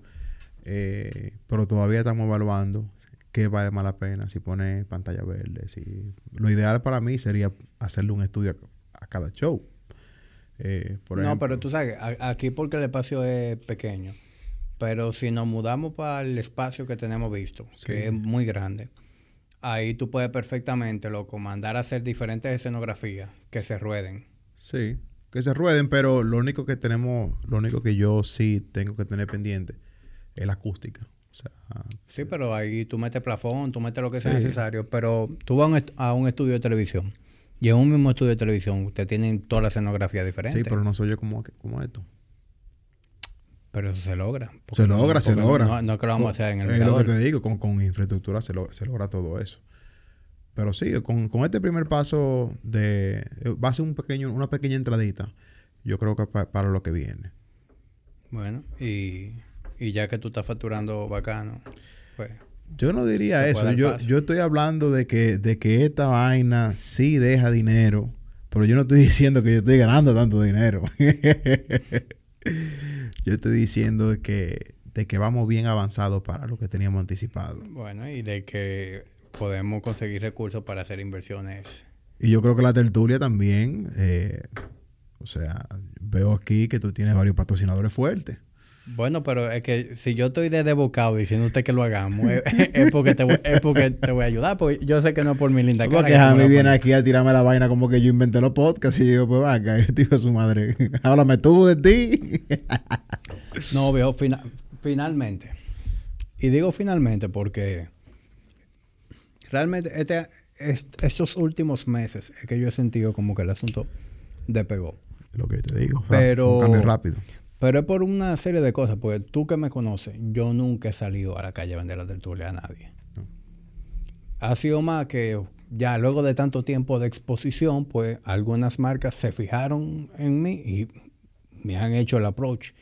Y gracias a, Dios o a, quien se entienda, pues algunas de esas marcas son marcas con las que yo he querido trabajar hace tiempo y fue como que porque también tengo que decirte que yo, tú sabes que yo he dejado pasar marcas porque no, no siento que haga... Sí, sí, yo mismo guarde, que, guarde, coherencia con mi estilo. Pero sin darle mucho mareo al asunto, sí, finalmente ya estoy recibiendo un, buen apoyo. Hay otra cosita que se está moviendo por ahí. Y lo que yo quiero hacer teniendo más recursos para la tertulia es elevar la producción de la tertulia. Entonces, por eso que yo te, insisto en que lo hagamos. Yo sé que tú no me vas a mí, a mí hay un espacio por, porque yo te caigo bien, es porque tiene que haber alguna inversión de mi parte. Así que... Atención, Carolina. Eso... Carolina, te voy a instalar aquí tú, como estaba tú instalada en, el gimnasio. Sí, bueno, eh, ella cuando se casó conmigo debió estar consciente de, que le van a tocar esa clase de debol.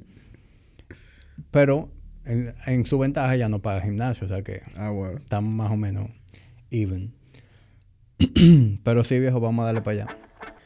Una pequeña pausa comercial que llega a ustedes gracias a nuestro patrocinador más importante de todos, que es Jamilla Yura y La Tertulia Dura. Quiero recordarles que se suscriban a Patreon. Ahí en Patreon venimos desarrollando algo que se está dando muy interesante. Si tú quieres tener eh, acceso a proponer cosas, que tus preguntas sean respondidas en los QA de cada mes tú quieres estar en Patreon.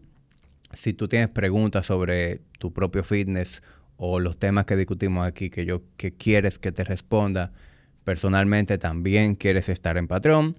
Si quieres formar parte de conversaciones más, más íntimas, más estrechas eh, sobre lo que hablamos aquí, también quieres estar en Patreon. Y si tú te consideras un fiel seguidor de Tertuladura y quieres que ese apoyo eh, sea algo más simbólico, pues también quieres estar en Patreon. Seguimos con el episodio. Tú sabes que, eh, bueno, hablando sobre evolución de, de podcast y, y las marcas, también aquí es importante saber porque, por ejemplo, que como yo dije que yo manejo así la cuenta de Instagram y yo estoy pendiente, hay alguna cosa que para yo poder crecer, necesariamente yo he tenido que delegarla. ¿Cómo cuáles? Y una de esas es, y la voy a mencionar aquí. Ah, bueno, no la puedo mencionar, en verdad.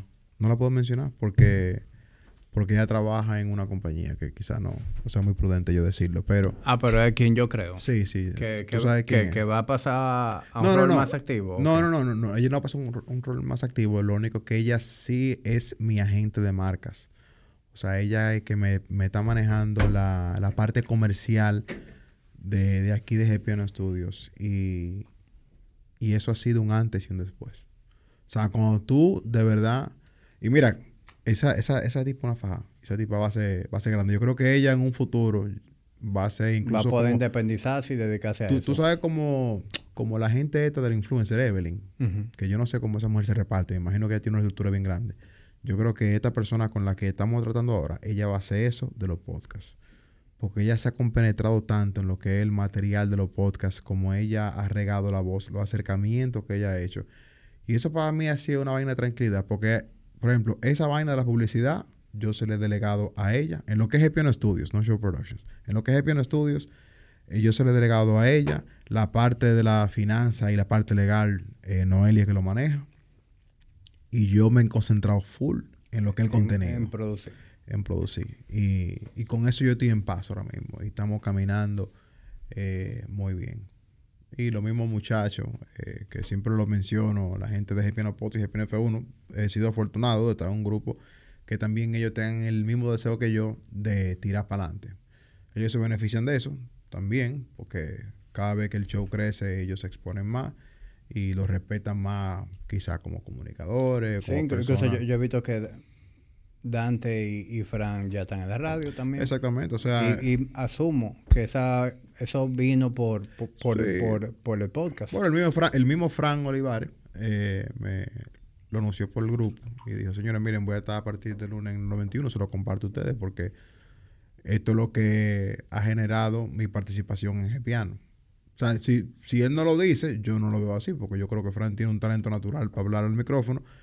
Pero cuando yo me pongo a reflexionar, yo veo, bueno, somos gente que tenemos micrófonos, que estamos dando una opinión, y así ha nacido eso. Y me puse muy contento porque, tal y como dije en el podcast, la 91 para mí es una de las con más prestigio. O sea, como yo me descargo, yo pongo la 91 o la 88.9. Y el matutino de Teo Veras, yo creo que es algo que nosotros, nuestra generación, crecimos yendo. Sí, la, en el carro la- los- la en el no- carro de la los- 91 es una estación muy sólida y consistente. La 91 de hoy es la misma 91 de hace Sí, 20 loco. años. Sí, literal.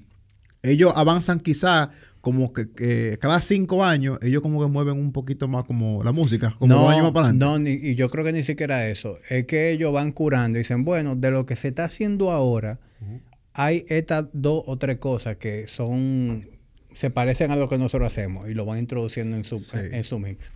Para mí Prime, loco, esa, esa emisora, ¿eh? Pero tú sabes que yo me yo me he puesto viejo y yo lo que oigo en el carro es raíces.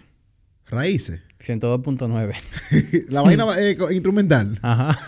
No, así no, loco. Y tú, y tú me tripeas por hablar de piano. En verdad a mí me encanta raíces.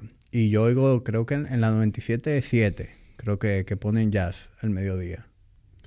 Pero también tiene sus, sus, pros y sus contras. Porque así como Fran está en la 91, eh, Dante también está en No Se Diga Más Radio, tengo una emisora, eh, tiene sus contras. Por ejemplo, a veces cuando tú estás emitiendo opinión política, eh, el mismo gobierno quizá busca la manera de déjame controlar un poquito la opinión. No estoy diciendo que le controle la opinión a ellos, pero por ejemplo, a Iván le ofrecieron un trabajito de 200 mil pesos en Cancillería. Dante trabaja en agricultura ahora. Imagino que eso es bueno para ellos, pero ahora todo el mundo es PRMista. Ahora tengo, a- a- yo era el imparcial y ahora tengo yo que, que, que casi se PLDista como Fran. Para tener la balanza. Pa' porque tú tienes a dos PRMistas, a Frank que es PLDista hasta la tambora. Y yo tú que eres. yo la que estaba ex- tranquilo. Tú eres ex. Loco, yo, yo creo que yo Tú soy eres un tránsfugo. No, loco, yo he sido coherente. Yo, en mi opinión, si tú ves el episodio 1, yo he sido coherente. Y yo me man, no con lo que es, viejo. ¿Cuál No, es tu coherencia? Loco, mi coher- por ejemplo, mi coherencia ahora mismo que el PRM, el país necesitaba un cambio, aunque yo no lo quería, porque yo quería quedarme trabajando en el Estado, pero realmente eran 16 años, necesitaba un cambio. Y yo creo que Luis Abinader ha, ha hecho lo suficiente para destacar un cambio que se necesitaba en alguna cosa que estaban mal. Yo creo que él va a ganar en el 24. ¿Tú crees? Yo creo que sí, loco. Pero seguro, porque Porque no hay una posición. no hay una fuerte. posición fuerte ahora mismo. A, a mis amigos del PLD les quilla que yo diga esto, pero yo trato de ser. Loco, tú sabes que tú sabes qué me cuesta a mí creer todavía. Cómo una gente, porque sea de un partido, se nubla la cabeza con cosas que no son ciertas. Por ejemplo, tú me sientes una gente del PLD ahora mismo aquí y te dice que Luis no tiene más de un 50%. Tú me sientes una gente de la Fuerza del Pueblo aquí y te dice imposible que el PLD esté por encima de nosotros. Nosotros le llevamos 20 puntos y estamos compitiendo con Abinader. Tú sientes una gente del PRM aquí y te dice que Luis tiene un más de un 60%. Y te digo algo, genuinamente, ellos todos se lo creen eso. Por eso es que después de una elección le da tan duro. Y hay gente que se pone a hablar con los de luces. Y por eso es que hay gente que trabaja en el Estado que creen literalmente que nunca van a salir. Bueno, que el mejor político es el que mejor sabe mentir. No, pero yo estoy hablando de gente que de verdad se cree la mentira. Te digo, yo, yo sabía que Gonzalo iba a perder, por ejemplo. Pero tú ibas a los sitios y decías que Gonzalo estaba ganado. No, no, no, tampoco. Yo me quedaba callado. Am- óyeme, Manuel Soto sabe, porque yo he sido coherente, loco. Ahora, yo no voy a salir a decir que el candidato me iba a perder. Pero yo, cuatro meses antes de las elecciones, yo cerré la llave. Yo no di un peso. Yo dije, no. Y más después de- del lío de las elecciones, yo dije, mierda, pero con un 70 que no va a ganar de la oposición. Yo, o sea, no hay que ser un genio, pero genuinamente hay gente que entiende que aunque la Gallup te enseñe que Abinader va a ganar en primera vuelta, hay gente que entiende que va a pasar un milagro y que va a haber un fraude y que va a ganar Gonzalo, por ejemplo. Hay gente que se lo cree eso, loco. Y, y- y eso no es una un arte de hacer campaña. Eso es que genuinamente, loco, la gente entiende que el, el- el candidato suyo siempre está en la mejor posición que puede estar. Y eso no es así. Bueno, viejo, a mí nunca me ha gustado la política. Me, me interesa muy poco. Yo me, me informo de lo necesario. Y con, con, con los partidos políticos, mi preferencia, yo no tengo preferencia de partido. Yo tengo preferencia de, de lo que más nos conviene. Por ejemplo, cuando Abinader ganó, yo me alegré de que Abinader ganara, porque el país necesitaba un cambio. Oye, 16 años en el poder, o sea, Sí. ustedes los, los PLDistas están haciendo lo que les daba su gana. Y, y aunque yo no puedo evaluar el gobierno de, de, de Abinader, de- decir que ha sido el mejor gobierno o que está rodeado de las mejores personas, yo sí creo que él como líder tiene buenas intenciones y que le ha tocado gobernar en un periodo lleno de cosas en su contra. O sea, asumió el gobierno con una pandemia que se extendió hasta el segundo año de, de su mandato. Eh, después viene la guerra de, de Rusia y Ucrania, también la secuela de la pandemia desde el punto de vista de logística, desde el punto de vista de desabastecimiento. Eh, ahora estamos con el tema de, Del de- banco de Silicón. eh, del Silicon Bank y otro banco que cerró. Es decir, le han, a él le ha tocado gobernar en un momento muy jodido. Y- Entonces, yo creo, a mí me gustaría ver cómo él se desempeña en un ambiente, en un clima económico y, digamos que geopolítico más a favor. Bueno, pero yo creo que la mejor respuesta a eso es, ha sido gobernar frente a todo esto. Por eso es que yo tengo que ser coherente y decir que lo ha hecho bien. Y te digo algo, yo no estoy hablando en base a los números que da el Banco Central, que demuestran que hay un crecimiento económico. No estoy hablando en base a que se siente un clima donde la gente está bien. Tú sales a la calle un martes aquí, coño, y esa Gustavo está repleta. Es verdad que yo he dicho anteriormente que yo no sé de qué van a estar haciendo esos cuartos, de mucha gente que son raras, pero al final del día, la mejor muestra soy yo. Yo desperdicié, como quien dice, la flor de mi juventud en el emprendimiento porque estaba trabajando en el sector público. Pero cuando digo desperdicié es porque no, no lo sé buscar, no desperdicié porque trabajaba en el sector público. Y yo salgo del Estado, emprendo los 34, 35 años en algo que yo nunca había hecho. Lo hice con pasión y estoy recibiendo buenas respuestas, estoy recibiendo buen feedback. No me puedo quejar. O sea, la situación, siempre y cuando tú entiendas que lo que tú estás haciendo lo estás haciendo bien y estás haciendo un esfuerzo y tú ves que la situación te responde para atrás con un buen desempeño, es porque la cosa está caminando de cierta manera. Entonces, al final del día, yo encuentro que hay un buen clima. Es verdad que no soy el PRM, pero ¿qué yo gano con decirte y con criticar al presidente sabiendo yo que estoy en un clima donde yo sé que estoy ahora mismo tirando para adelante? Y además, viejo, al final del día, esto, va, esto sí va a sonar súper cliché, pero es como que sentido común. Loco, si tú eres dominicano y tú ves que la vaina está caminando, ¿qué te cuesta reconocer de que viejo, el tipo lo está haciendo bien? Y yo te lo digo, no soy el PRM, pero Luis Abinader lo está haciendo bien. Hay Mira. que ver después de una reelección, que ahí es que tú sabes que empiezan a cojear, pero ahora mismo, por eso es que son buenos los cambios. Y te digo lo que más me ha sorprendido del gobierno de Abinader, la adaptación al gobierno. Porque hay mucha gente que vienen a improvisar, mucha gente que tú traes del sector privado, que no saben cómo se maneja el sector público, y ahí tú puedes encontrar un embotellamiento. Pero la adaptación ha sido muy buena. Y han dejado muchos técnicos que estaban antes, que lo han tenido que recontratar, porque lo cancelaron de un fuetazo y vieron que la cosa no estaba caminando. Ah, pero hicieron lo correcto en salir a buscar.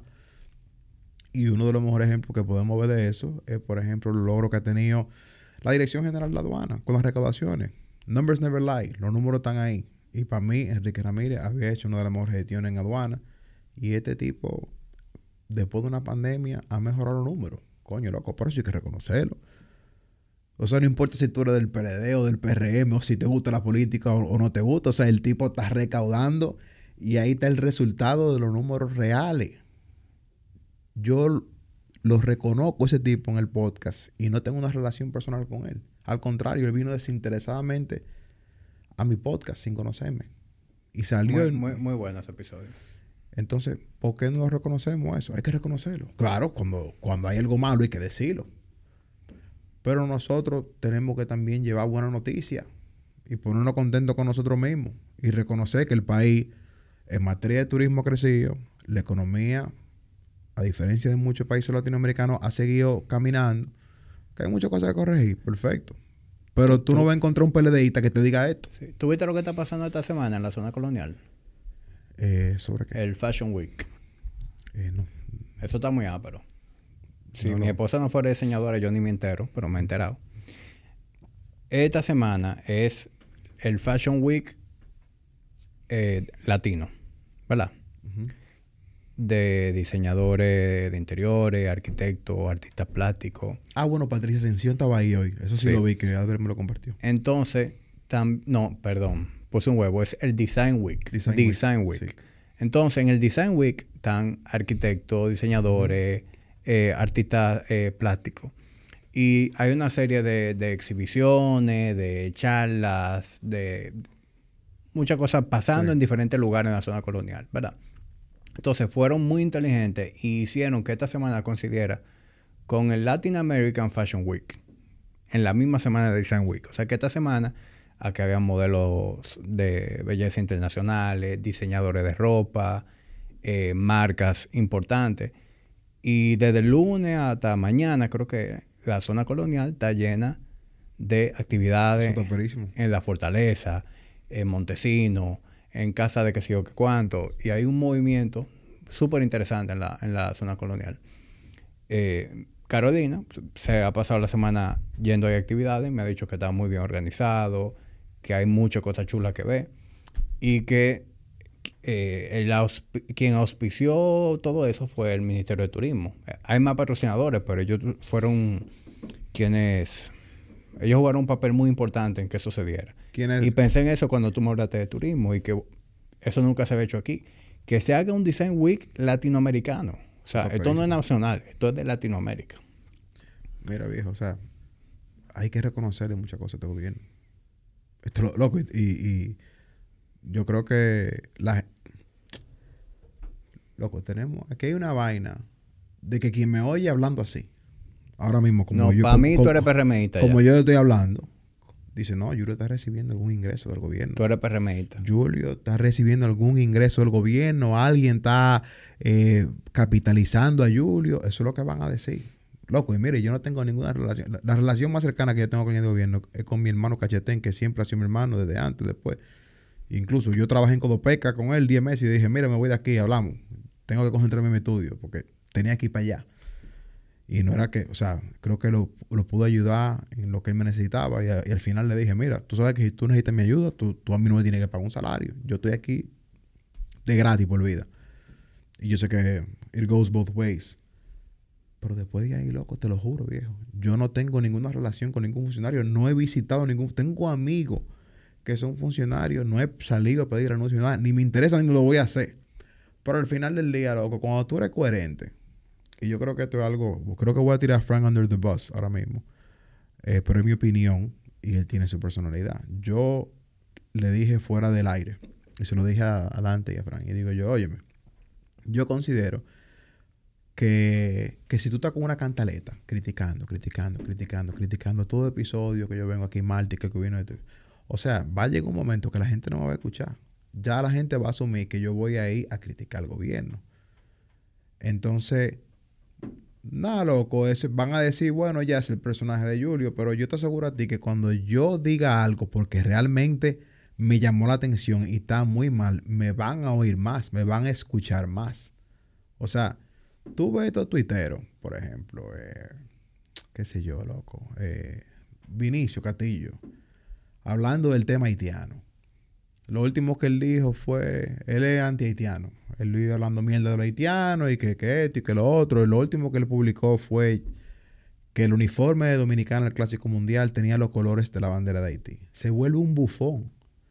O sea, tú pasaste de ser un abogado respetado, porque tu familia tiene varios abogados, y tú te estás presentando ya en Twitter como un bufón, porque la gente lo, lo comparte como en forma de chiste. Y yo no le quiero faltar el respeto a ese señor. Oye, cuando te, te publican en DR out of context, ya tú tienes que cuestionarte. Entonces, loco, ¿cuál? Entonces ya yo creo como que tú estás haciendo eso ya para llamar la atención o porque genuinamente tú crees que hablar de la misma mierda todos los días va a generar un impacto diferente.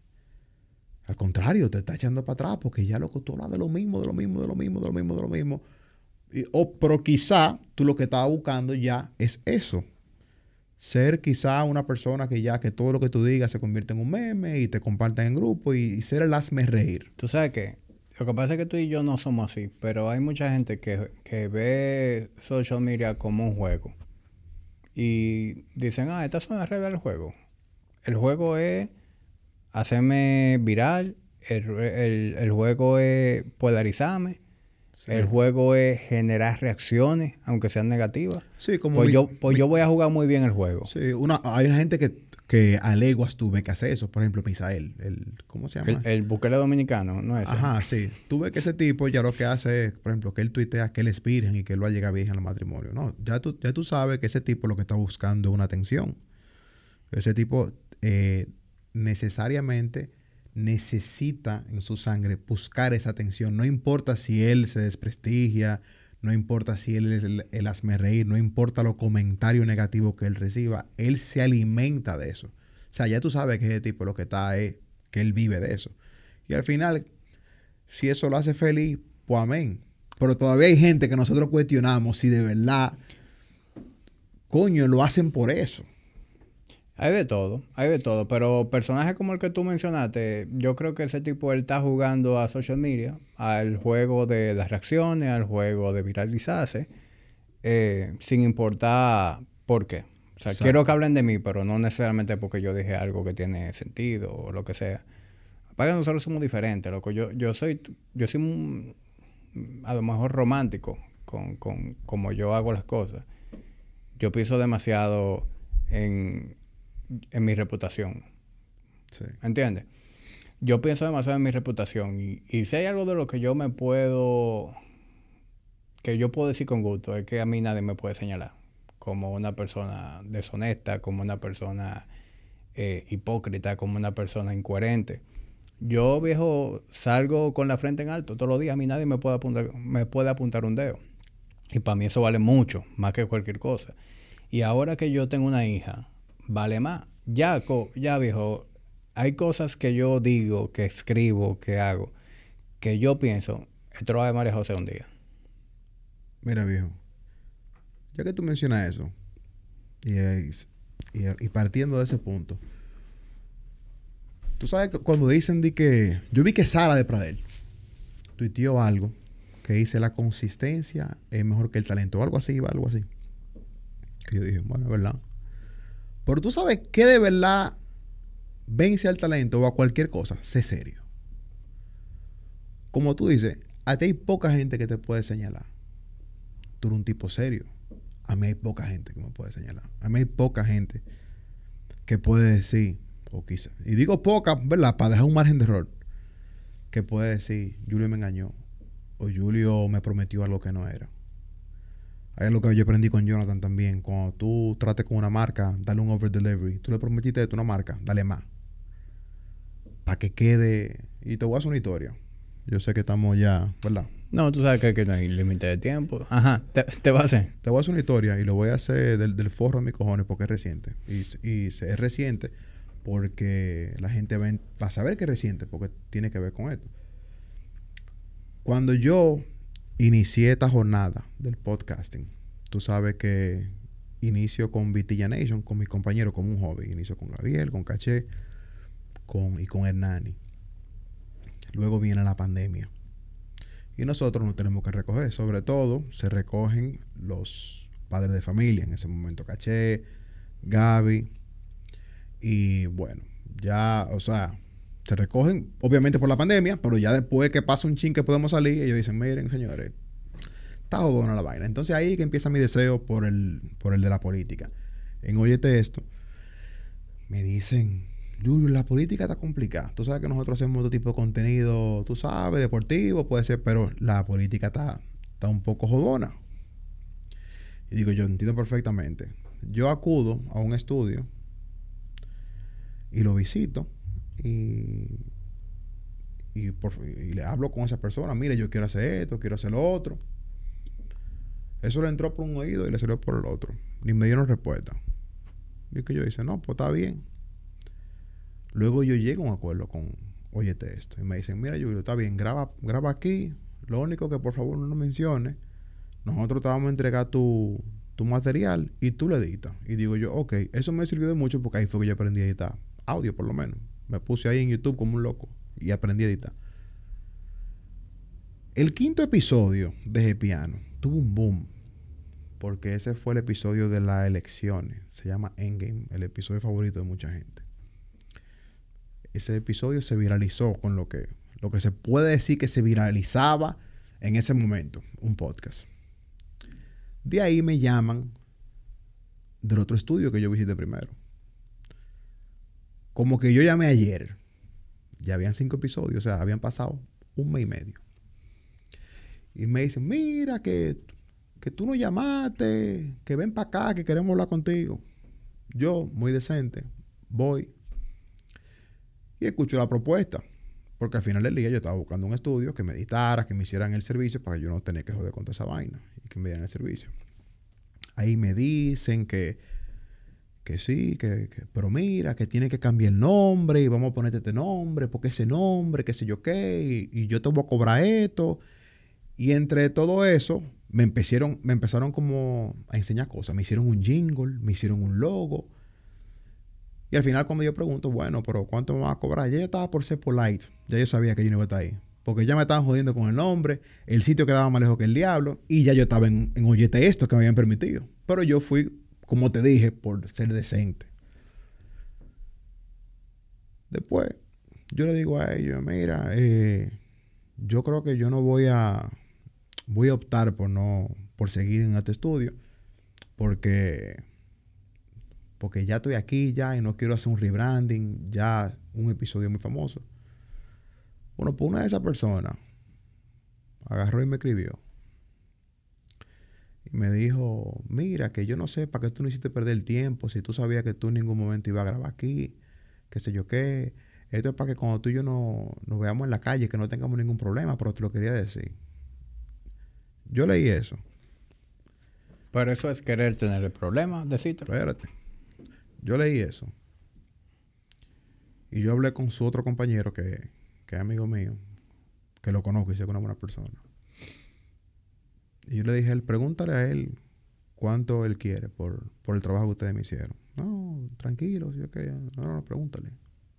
Pregúntale, pero pregúntale y tú me mandas un screen. Me dijo creo que fueron como 15 mil pesos por, por el jingle y la vaina. Y yo se lo deposité. Se lo deposité. Yo no lo pedí.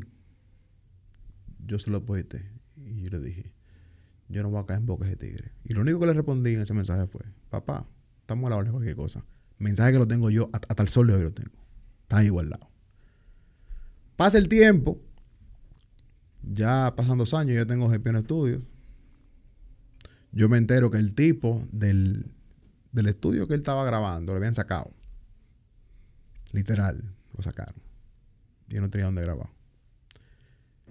Y adivina quién le dijo, ven a grabar para acá, ven. Yo le dije, ven a grabar. Un día que vino aquí, coincidencialmente, yo le dije, ven a grabar para acá. Le dijo, yo, sé que tú necesitas un estudio, ven a grabar. Y le puse unas condiciones. Le puse unas condiciones que de, todo el ingreso que él tuviera por comercial, él tenía que sacar un porcentaje de piano. Que es natural porque el, el- el estudio tiene que mantenerse. Que era natural, pero también fue un, un regalo porque no tenía en ese momento ningún anuncio. Yo simplemente aposté a su talento. No solamente que él recibió anuncios, porque su calidad había mejorado notablemente por los equipos que yo tengo aquí. El tipo subió muchísimo su audiencia porque él no contaba con los equipos que yo tenía. El tipo recibió anuncios, más de cuatro. Nunca me pagó ninguno. Nunca me pagó ninguno. ¿Y por qué yo te hago esta historia? Tú me dirás, ah, quizás karma. No, no es karma. ¿Tú sabes quién salió ganando? Yo salí ganando. ¿Sabes por qué? Porque había un talento que estaba con él en ese podcast. Con una persona muy dura. Y esa persona hoy en día trabaja conmigo. Esa persona vio cómo era él. Vio cómo era yo. Y me jaló a mí y me dijo, mira, yo quiero trabajar contigo. Me gusta tu forma. Yo... Y no voy a entrar en detalle. Ya en mucho he entrado. Pero hoy en día, yo gané más porque esa persona que estaba con él, que decidió irse conmigo, es una persona talentosa, una, una persona que trabaja con marca, una persona que es dedicada, una persona que ahora mismo me está aportando más de lo que me podía aportar ese porcentaje. Entonces, fíjate cómo son las cosas. Al final del día, cuando tú eres serio, todo te va a sumar, viejo. Independ- independientemente que una gente en ese momento te quedó mal, tú le sacaste provecho a eso. Y mira cómo son las cosas. Fíjate cómo empezó la historia. Fíjate cómo acabó. Dirá, diablo, Julio, pero te dieron dos veces. Te dieron en ese momento cuando te sacaron esos chelitos y te dieron otra vez cuando vinieron a tu estudio, que todavía no te han respondido el correo ese que le mandaron cobrándole. Que quizá lo pague ahora después que oiga esto. Pero al final, ¿me puede pagar o no me puede pagar? Yo no lo voy a cobrar de nuevo. Pero esa persona que arrastró él para acá, subliminalmente, me está aportando más. Y, te digo algo viejo. Estoy en paz y estoy agradecido de eso. Y todo eso es porque ven como tú lo haces y ven que tú eres organizado. Mira por la cara de puya ahí, dice diablo. Eh, Entonces, al final, viejo, eso es así, loco. Yo le llamo eso aprendizaje de vida. Y mientras más tiempo pasa, mientras más uno va madurando y haciendo negocio con gente, ayudando a gente, pidiéndole ayuda a otras personas, tú te das cuenta de lo importante que es siempre tratar a todo el mundo con respeto, con decencia, sin importar la posición en la que tú encuentres. A veces tú te encuentras en una posición dominante de poder, que tú eres el que concede la ayuda. Ya lo sabes. Otras veces tú eres quien pide la ayuda, pero esto sube y baja. Esto Entonces, a veces uno, digo uno, porque todo el mundo a lo mejor en algún momento ha pecado de eso. A veces uno está en una posición en la que tú, ah, vete para la mierda, yo no te necesito, y, y, y quema un puente. Quema un puente con una gente, pensando que tú nunca vas a cruzar por ahí. Ya lo sabes. Pero después tú sabes que lo tienes que cruzar tú. O de repente tú tienes un hijo y es tu hijo que tiene que cruzar ese puente, pero papá lo quemó hace 20 años. Y no necesariamente cruzarlo. Es, por ejemplo, asoma, hasta asomarse a mí. Sí, entonces yo viejo, eh, yo no soy perfecto. Yo he tenido, yo he quemado puentes. Yo he tenido cierre de relaciones que, que, Yo que también. yo mirando para atrás no lo hice de la mejor forma. Hoy lo hiciera diferente. Pero, coño, así que se aprende. Ya hoy en día yo me manejo diferente. Y yo con todo el mundo, viejo, trato de ser muy directo. Yo he hecho negocio contigo y, y tú me has visto incluso como en, en reuniones de negocio, a veces yo, yo puedo pasar por, por ser el franco, por ser el directo, pero es que yo he aprendido Claridad. en el tiempo a mantener mi vaina clara. Y cuando yo no estoy de acuerdo, yo trazo una línea, no, mira, vamos a hablarlo, esto es así, así. Porque yo prefiero la inconformidad de ese instante que me asegure que la vaina fluya como es de aquí para adelante. A veces la gente eh, toma el atajo, porque es un atajo, de mirar para otro lado o hacerse la vitagola con los detalles. Pero en los los detalles que está el diablo. Sí. Sí, y tú sabes que es terapéutico quizás para mí. Así como tú dices eh, que tú has quemado puentes, yo también he quemado puentes. Yo creo que todos lo, lo hemos hecho en algún momento, hasta inconscientemente. O no de, de una manera de maldad, sino porque a, a lo mejor te hicieron algo. O emocional. Sí, o emocional. viejo. Yo he tenido eh, cierres con personas que en el momento yo me he sentido traicionado. Exactamente. eh, y, con, y con todo mi derecho, con toda mi razón. es lo que te digo. Pero hoy en día yo lo manejara con, Sí. con altura, de una manera un poquito más diplomática, y aquel, en ese momento, en mi impulso, lo manejé de una manera mucho, mucho más torpe, en la que yo puse dinamita ese puente y para allá no se mira de nuevo. Yo me siento identificado. Lo que pasa es que ahí estamos hablando de algo diferente. O sea, lo que yo te hablaba era de un charlatanismo y ahora tú hablas de, de un impulso que yo he sido víctima de No, eso. y en esta, en esta situación que tú me estás planteando, a ti te ha tocado ser, digamos que de higher person en las dos ocasiones. Sí, totalmente. Y no me Que- arrepiento. Que al final, puede estar oyendo esto, se identifique y sepa que esa es la persona. O sea, yo no estoy hablando nombre, pero esa persona ahora se va a poner quizás de todos los colores. Mierda, me está diciendo en un podcast. A mí no... O sea, esto no va a salir de aquí. De que la gente No, que y- me... y- la gente que me pregunte, ¿pero quién fue que sé yo qué? No, no, no, no, no, No, es mi intención porque... Y yo sé, yo sé que tú lo estás diciendo porque llegamos aquí de una manera u otra, ¿verdad? Y, y te vino a la, a- a la mente el- o la necesidad de, de- de decirlo, pero tú no estás diciendo nombre, sino no hay por qué tampoco hacer como que un morbo Exacto. alrededor de esto. es no es más verlo como esto fue un aprendizaje de vida y que estamos compartiendo aquí.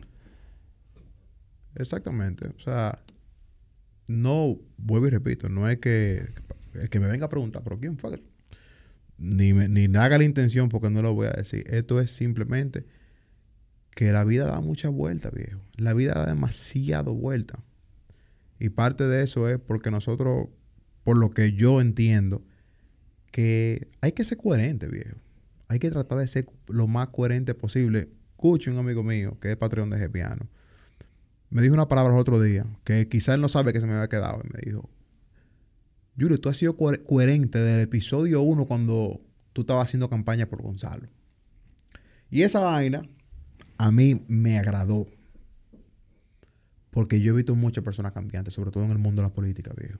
No, ese, esa es la naturaleza de la política. O sea, Pero- ese es el mundo más, uno de los mundos más sucios No, que pero hay. y tú, tú lo ves, tú lo ves con funcionarios tradicionales, pero cuando tú lo ves que son gente de tu entorno, gente que lo dieron todo, gente que decían que eran, loco, que eran literalmente los más lambones, que, que, por ejemplo, a mi jefe en ese momento, José Ramón Peralta, hasta le tiraban una alfombra roja con un lambonismo rarísimo. Y son los primeros, loco, que se vuelven una rata, viejo. Que son los primeros ya que, que desde que ven que él no representa un beneficio para tu bolsillo, son los primeros que si, tienen que acabarlo, lo acaban. Entonces, esa vaina a mí me choca. A mí me chocó mucho. Y te digo algo, eh, a mí no me interesa volver a, un mundo así. O sea, no te digo que no quisiera hacer, porque sí me interesa, por ejemplo, dirigir un...